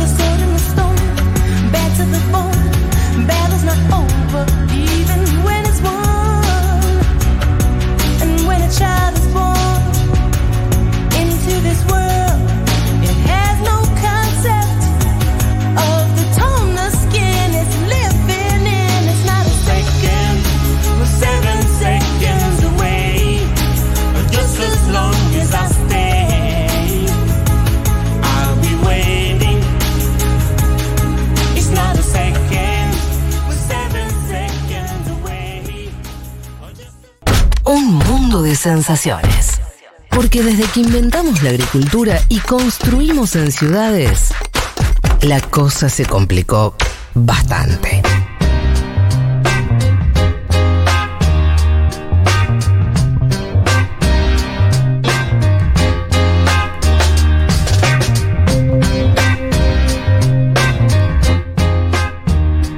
Bueno, aquí estamos, con la garganta eh, al límite, con eh, la baja de Juan Manuel Carr, que se retiró a festejar el cumpleaños de su mujer. Sí, le mandamos un fuerte abrazo a Emi. Eh, este programa va perdiendo gente, ¿viste? Ya estamos, quedamos dos ahora en el estudio. Espero que no nos abandonen los oyentes, que siguen mandando mensajes. Ahí tenemos muchos mensajitos del cielo montevideano. Mira qué lindo que está Montevideo. Eh, y dice, escuchando la foto como siempre desde el 2017. Ya estamos hablando de eh, Gonzalo, una- un oyente eh, de, de vieja data. ¿sí? Saluden de mi parte a Alicia, que es del departamento de 33. La única progresista en ese departamento facho, dice. Eh, abrazo, le manda a Gonzalo. Bueno, enviado la- el abrazo. De vuelta acá entonces uniendo Futurock desde Buenos Aires a dos eh, uruguayos en distintos lugares de, de su patria. Señor Juan Elman, me vas a ayudar porque lo que voy a intentar hacer ahora es difícil. A ver. Em, lo que voy a intentar es algo que prometimos al inicio del programa, tratar de resumir y de contar una charla que, que vi eh, entre Mark Zuckerberg, el CEO de Facebook, eh, y Yuval Noah Harari, historiador, escritor, eh, un tipo muy mediático también en los últimos tiempos, lo habrán visto más de una vez en, distintos medios. Él tiene una historia de, de investigación y de escritura sobre la, la evolución del hombre y los últimos tiempos del ser humano. Los últimos tiempos lo, lo- extendió hacia una mirada del futuro, con todos los problemas que tiene ese tipo de predicciones, pero bueno, eh, sobre eso eh, está pensando últimamente. Esta conversación con Zuckerberg es, decíamos, marzo del 2019, faltaba un año para la pandemia, faltaba todavía un tiempo para que eh, Trump deje la presidencia de Estados Unidos. Es en, en ese clima en que se da la conversación y en un clima donde ya eh, Facebook estaba con los faroles, ¿no? Como de sobre Facebook en términos de una corporación eh, que abusa del uso de datos personales, que abusa de eh, estrategias empresariales que terminan siendo o monopólicas en algunos casos, o bien eh, generando un comportamiento nocivo Sí. por parte de los usuarios. Ya había pasado, recordás Fede, lo de Cambridge Analytica, que Claro, fue, exacto. si mal no recuerdo, 2018. Esa empresa que manipulaba elecciones en distintos lugares utilizando a Facebook Claro. como plataforma. Bien. ¿Qué conversaron estos dos muchachos? ¿Por qué me, primero, ¿por qué me parece interesante? Decirlo, no, no- no me quiero alargar en lo que repetí al principio del programa, pero son dos personas, obviamente sobre todo Zuckerberg, Hmm. o Zuckerberg, un tipo con mucho poder, yo creo tal vez como ningún empresario en la historia del capitalismo en términos de un empresario que diagrama, ¿no? Medio comportamientos sociales. Total. Eso es algo nuevo. Habrá otros, eh, charlamos si, si Jeff Bezos de Amazon no tiene algo parecido, probablemente, o los que están atrás de Google, no sé. Y dirían a un modo sí tan, tan íntimo y tan social, digamos, que es... Pero claramente es, Mm. ya sea porque es él o es el, el- el- el primero, el primo interpares de otros parecidos, como sea es un elemento nuevo. Por lo tanto es un empresario, pero también es lo que podríamos llamar un político, claramente. Em, y que entonces lo que él piensa sobre el futuro, y bueno, yo lo escucho con un poco de atención. si a eso le sumás a este Harari, que es eh, un tipo muy mainstream, es un israelí, pero que, que- logró como ser una voz muy importante en Occidente en términos también de eh, análisis de hacia dónde va la humanidad y demás. Bueno, una charla interesante. ¿A dónde fueron? Voy a tratar de. Son, en realidad es una charla larga, hora y media. Está en inglés, es medio complicado. Ah, Después eh, la buscan, la encuentran fácil. Con poner los dos apellidos salta enseguida en, YouTube. Les aviso que no encontré una. Ni siquiera la encontré subtitulada. O sea que tenés que manejarte con, con el inglés nomás. Pero bueno, acá un intento de contar algunas cuestiones y de charlarlas con vos, Juan, de, de lo que hablaron. El primer tema que hablan, que resultó interesante, es el desarrollo de la tecnología, en cuanto al avance que tuvo en los últimos tiempos, construyó un mundo más unido, más conectado o más fragmentado. ¿Qué dice Harari? Dice, durante miles de años el mundo fue como una galaxia, dice. Eh, había muchos mundos no conectados entre sí, ¿no? O sea, eh, mundos encerrados en sí mismos. Desconectados completamente. Eso fue así, la historia de la humanidad fue esa hasta hace muy poco. Hoy hay un único espacio histórico, cultural, económico, ¿no? Eh, un- una, sola nave que eh, ya completamente conectada. Pero dice, la conectividad no es armonía. Y esto ya es- algo que le empieza a decir a Zuckerberg. Es decir, no te confundas. Se ha conectado el mundo, pero eso no significa que se haya armonizado. Hoy nos peleamos más que antes, hay más conflictos. ¿No? Dice, eh, vimos la era de Internet con la hiperconexión y una era donde hay más muros, pero él dice, no muros simbólicos, muros de, de- de- piedra, muros de acero, que impiden que las personas pasen de un lado a otro, más que antes. Esa es, y esto no lo dice él, ya lo digo yo, pareciera una especie de contradicción, pero tal vez no, porque si Internet conecta, pero al mismo tiempo fragmenta, que es un poco la tesis que está atrás, algo empieza a explicarse, ¿no? Eh, de todo eso. ¿Qué responde Zuckerberg?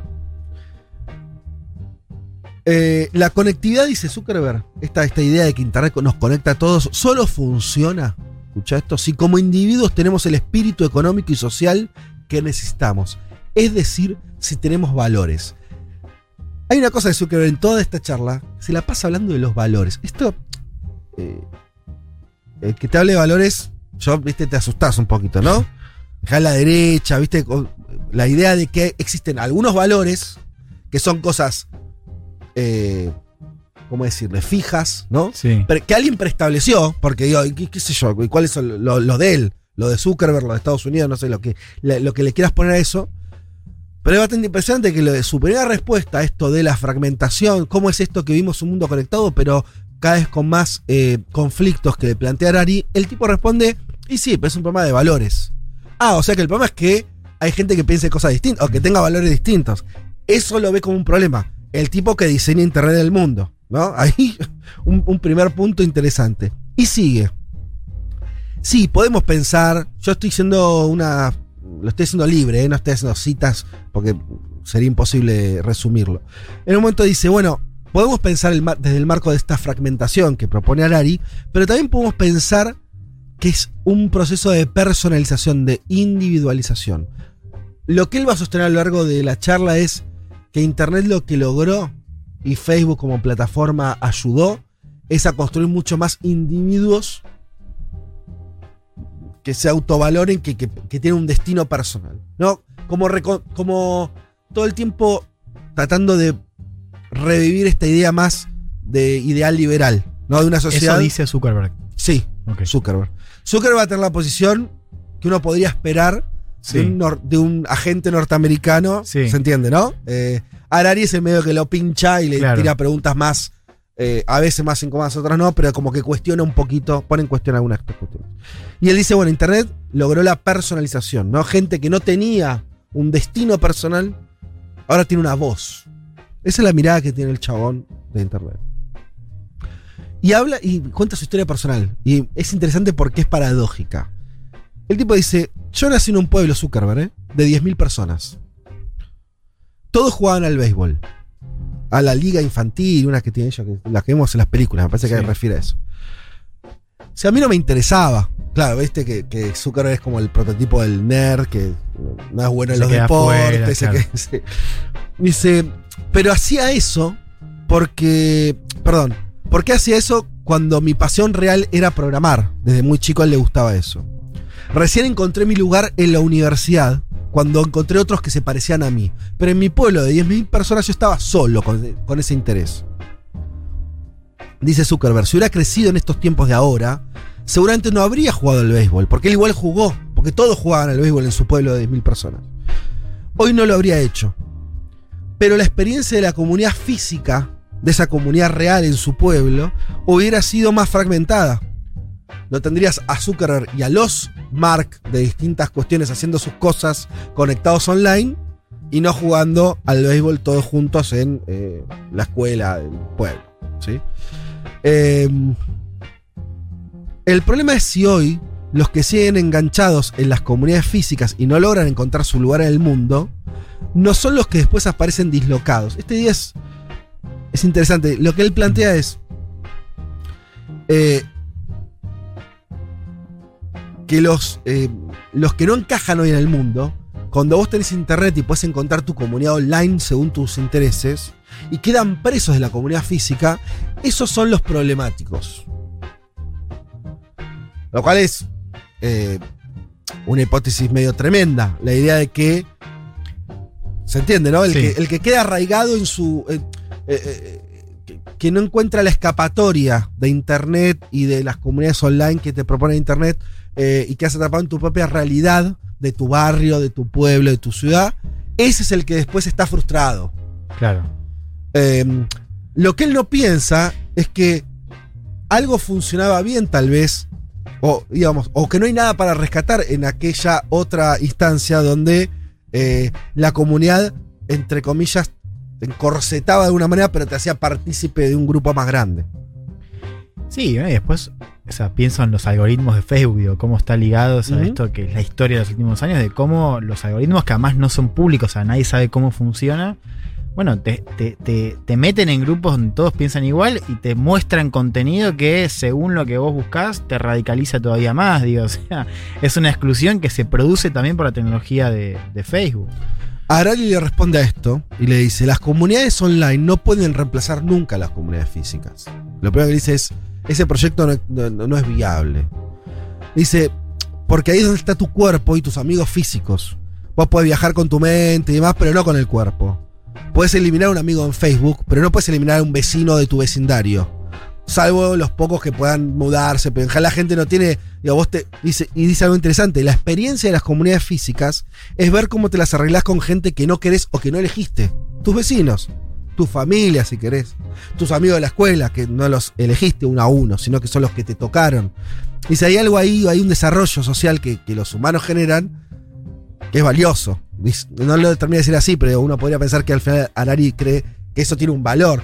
Y vos, es muy importante que Zuckerberg eso es un medio que eh, no, la, no la tira.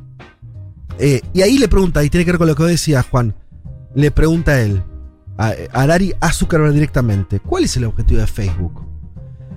¿Quiere conectar gente para que luego tengan una instancia física o que se mantenga lo más posible frente a la pantalla?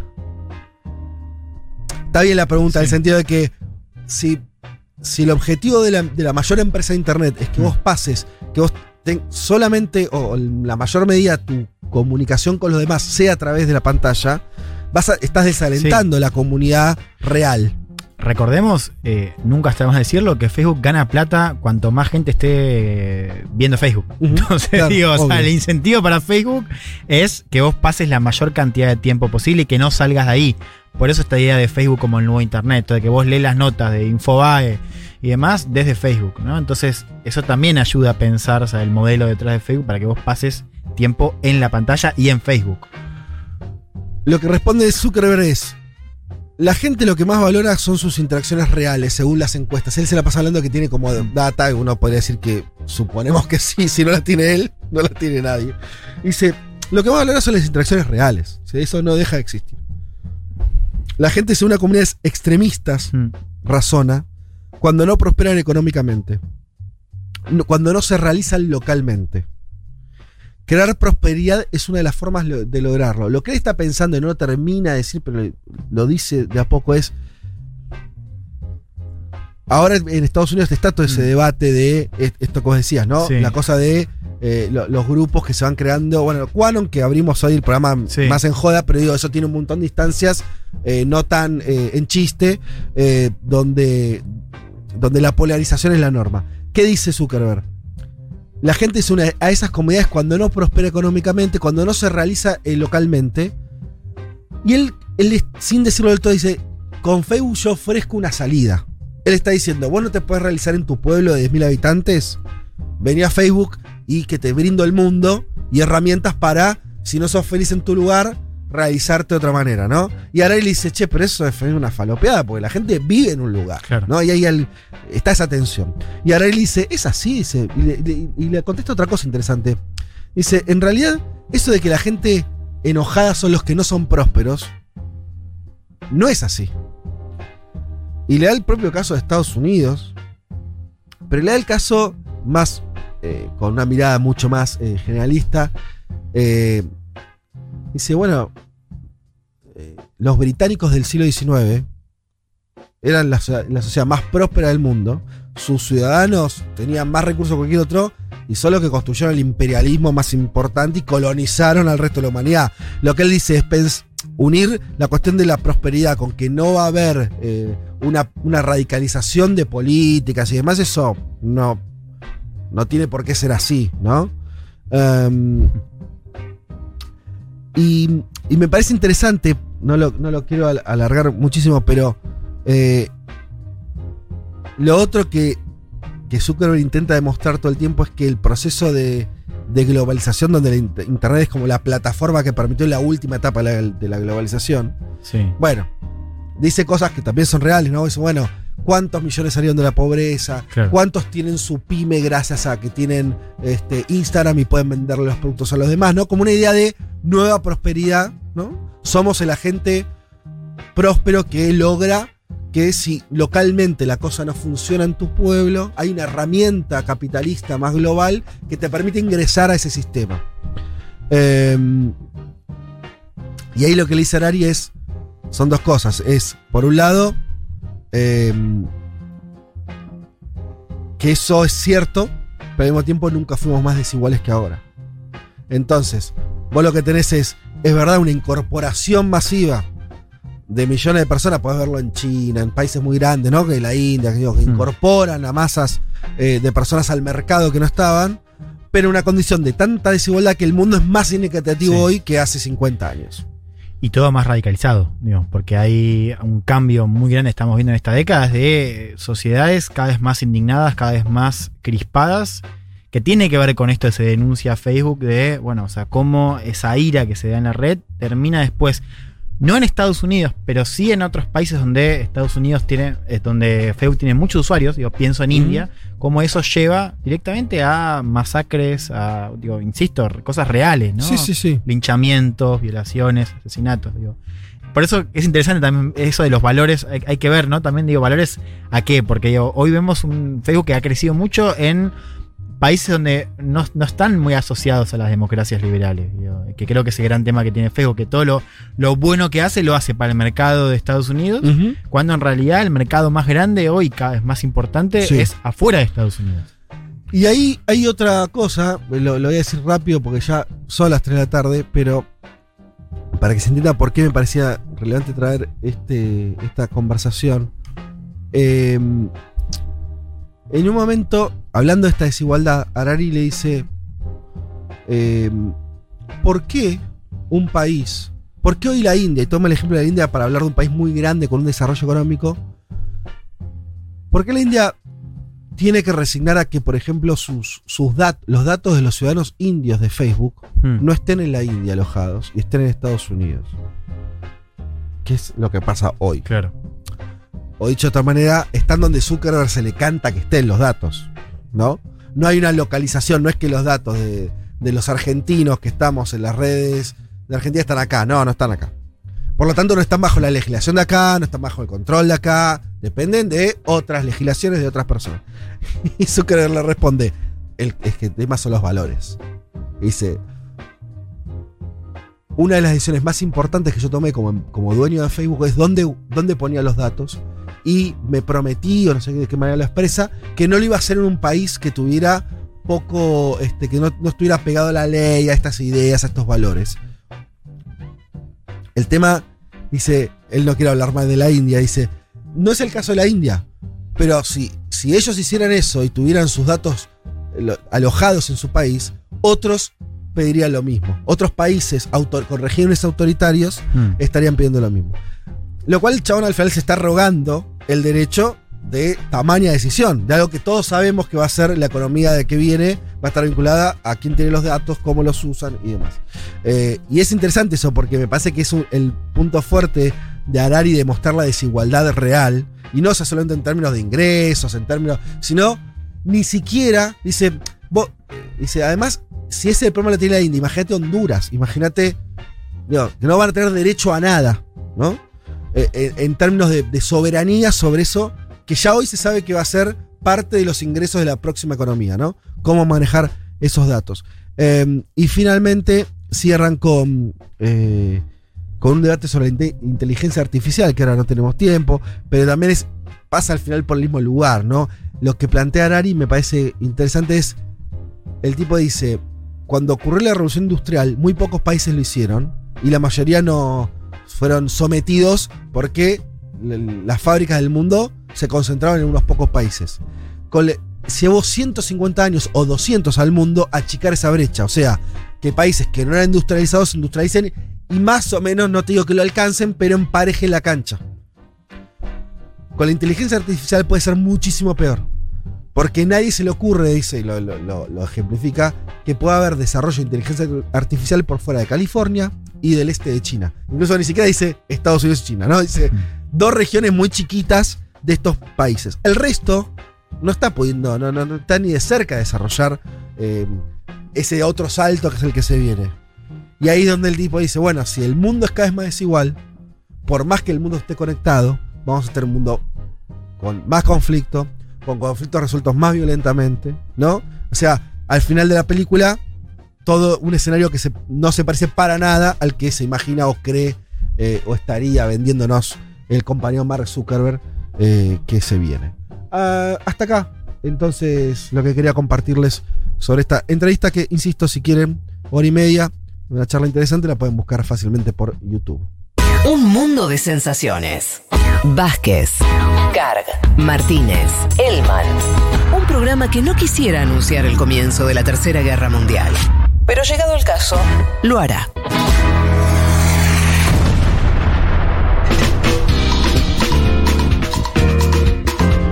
Bueno, muchísimos mensajes, Juan, que llegaron. Pablo de Vela, que gente que sabe más de este tema que, que nosotros, por supuesto, que yo. Dices, pero Zuckerberg se está adueñando de la idea de las comunidades online. Eso existía antes de Facebook. Se apropia de lo bueno de Internet y se desliga de lo nocivo, claro, que son sus algoritmos y lo que está pegado a la pantalla para consumir más. Totalmente, lo hemos dicho acá. No teníamos tiempo de desarrollarlo hoy, porque además lo hablamos en otra oportunidad, pero el modelo de negocios basado en publicidad es un poco lo que está atrás de, de esa cosa tan, Claro. tan la, chota. La, econo- la famosa economía de la atención. Eh, bueno. Para los que están diciendo de Facebook, para un. eh, bueno, no sé qué nos piden, algo de un trabajo práctico. No sé, Melissa, eh, cómo se escribe el nombre del, filo- del filósofo, del, del escritor. Eh, ¿Cómo se escribe? Yuval, como suena. Sí, con Y y B corta. Claro. Y Eh, después, Noah, como Noah. Noah, N-O-A-H, ¿no? Sí. Y. Eh, Harari. Harari con H. H-A-R-I. Bueno, Mm. ahí, servicio. Radio servicio, bien.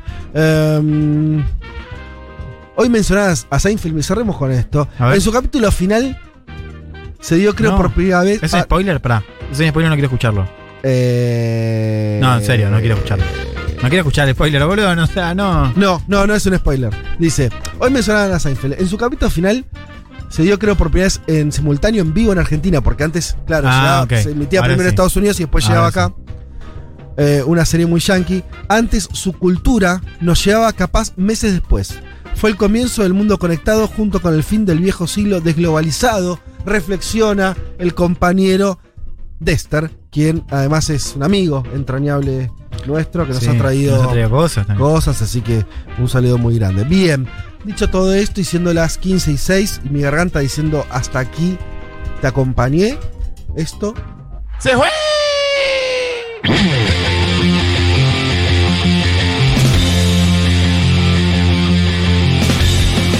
Eh, señoras y señores, eh, muchas tardes y buenas gracias.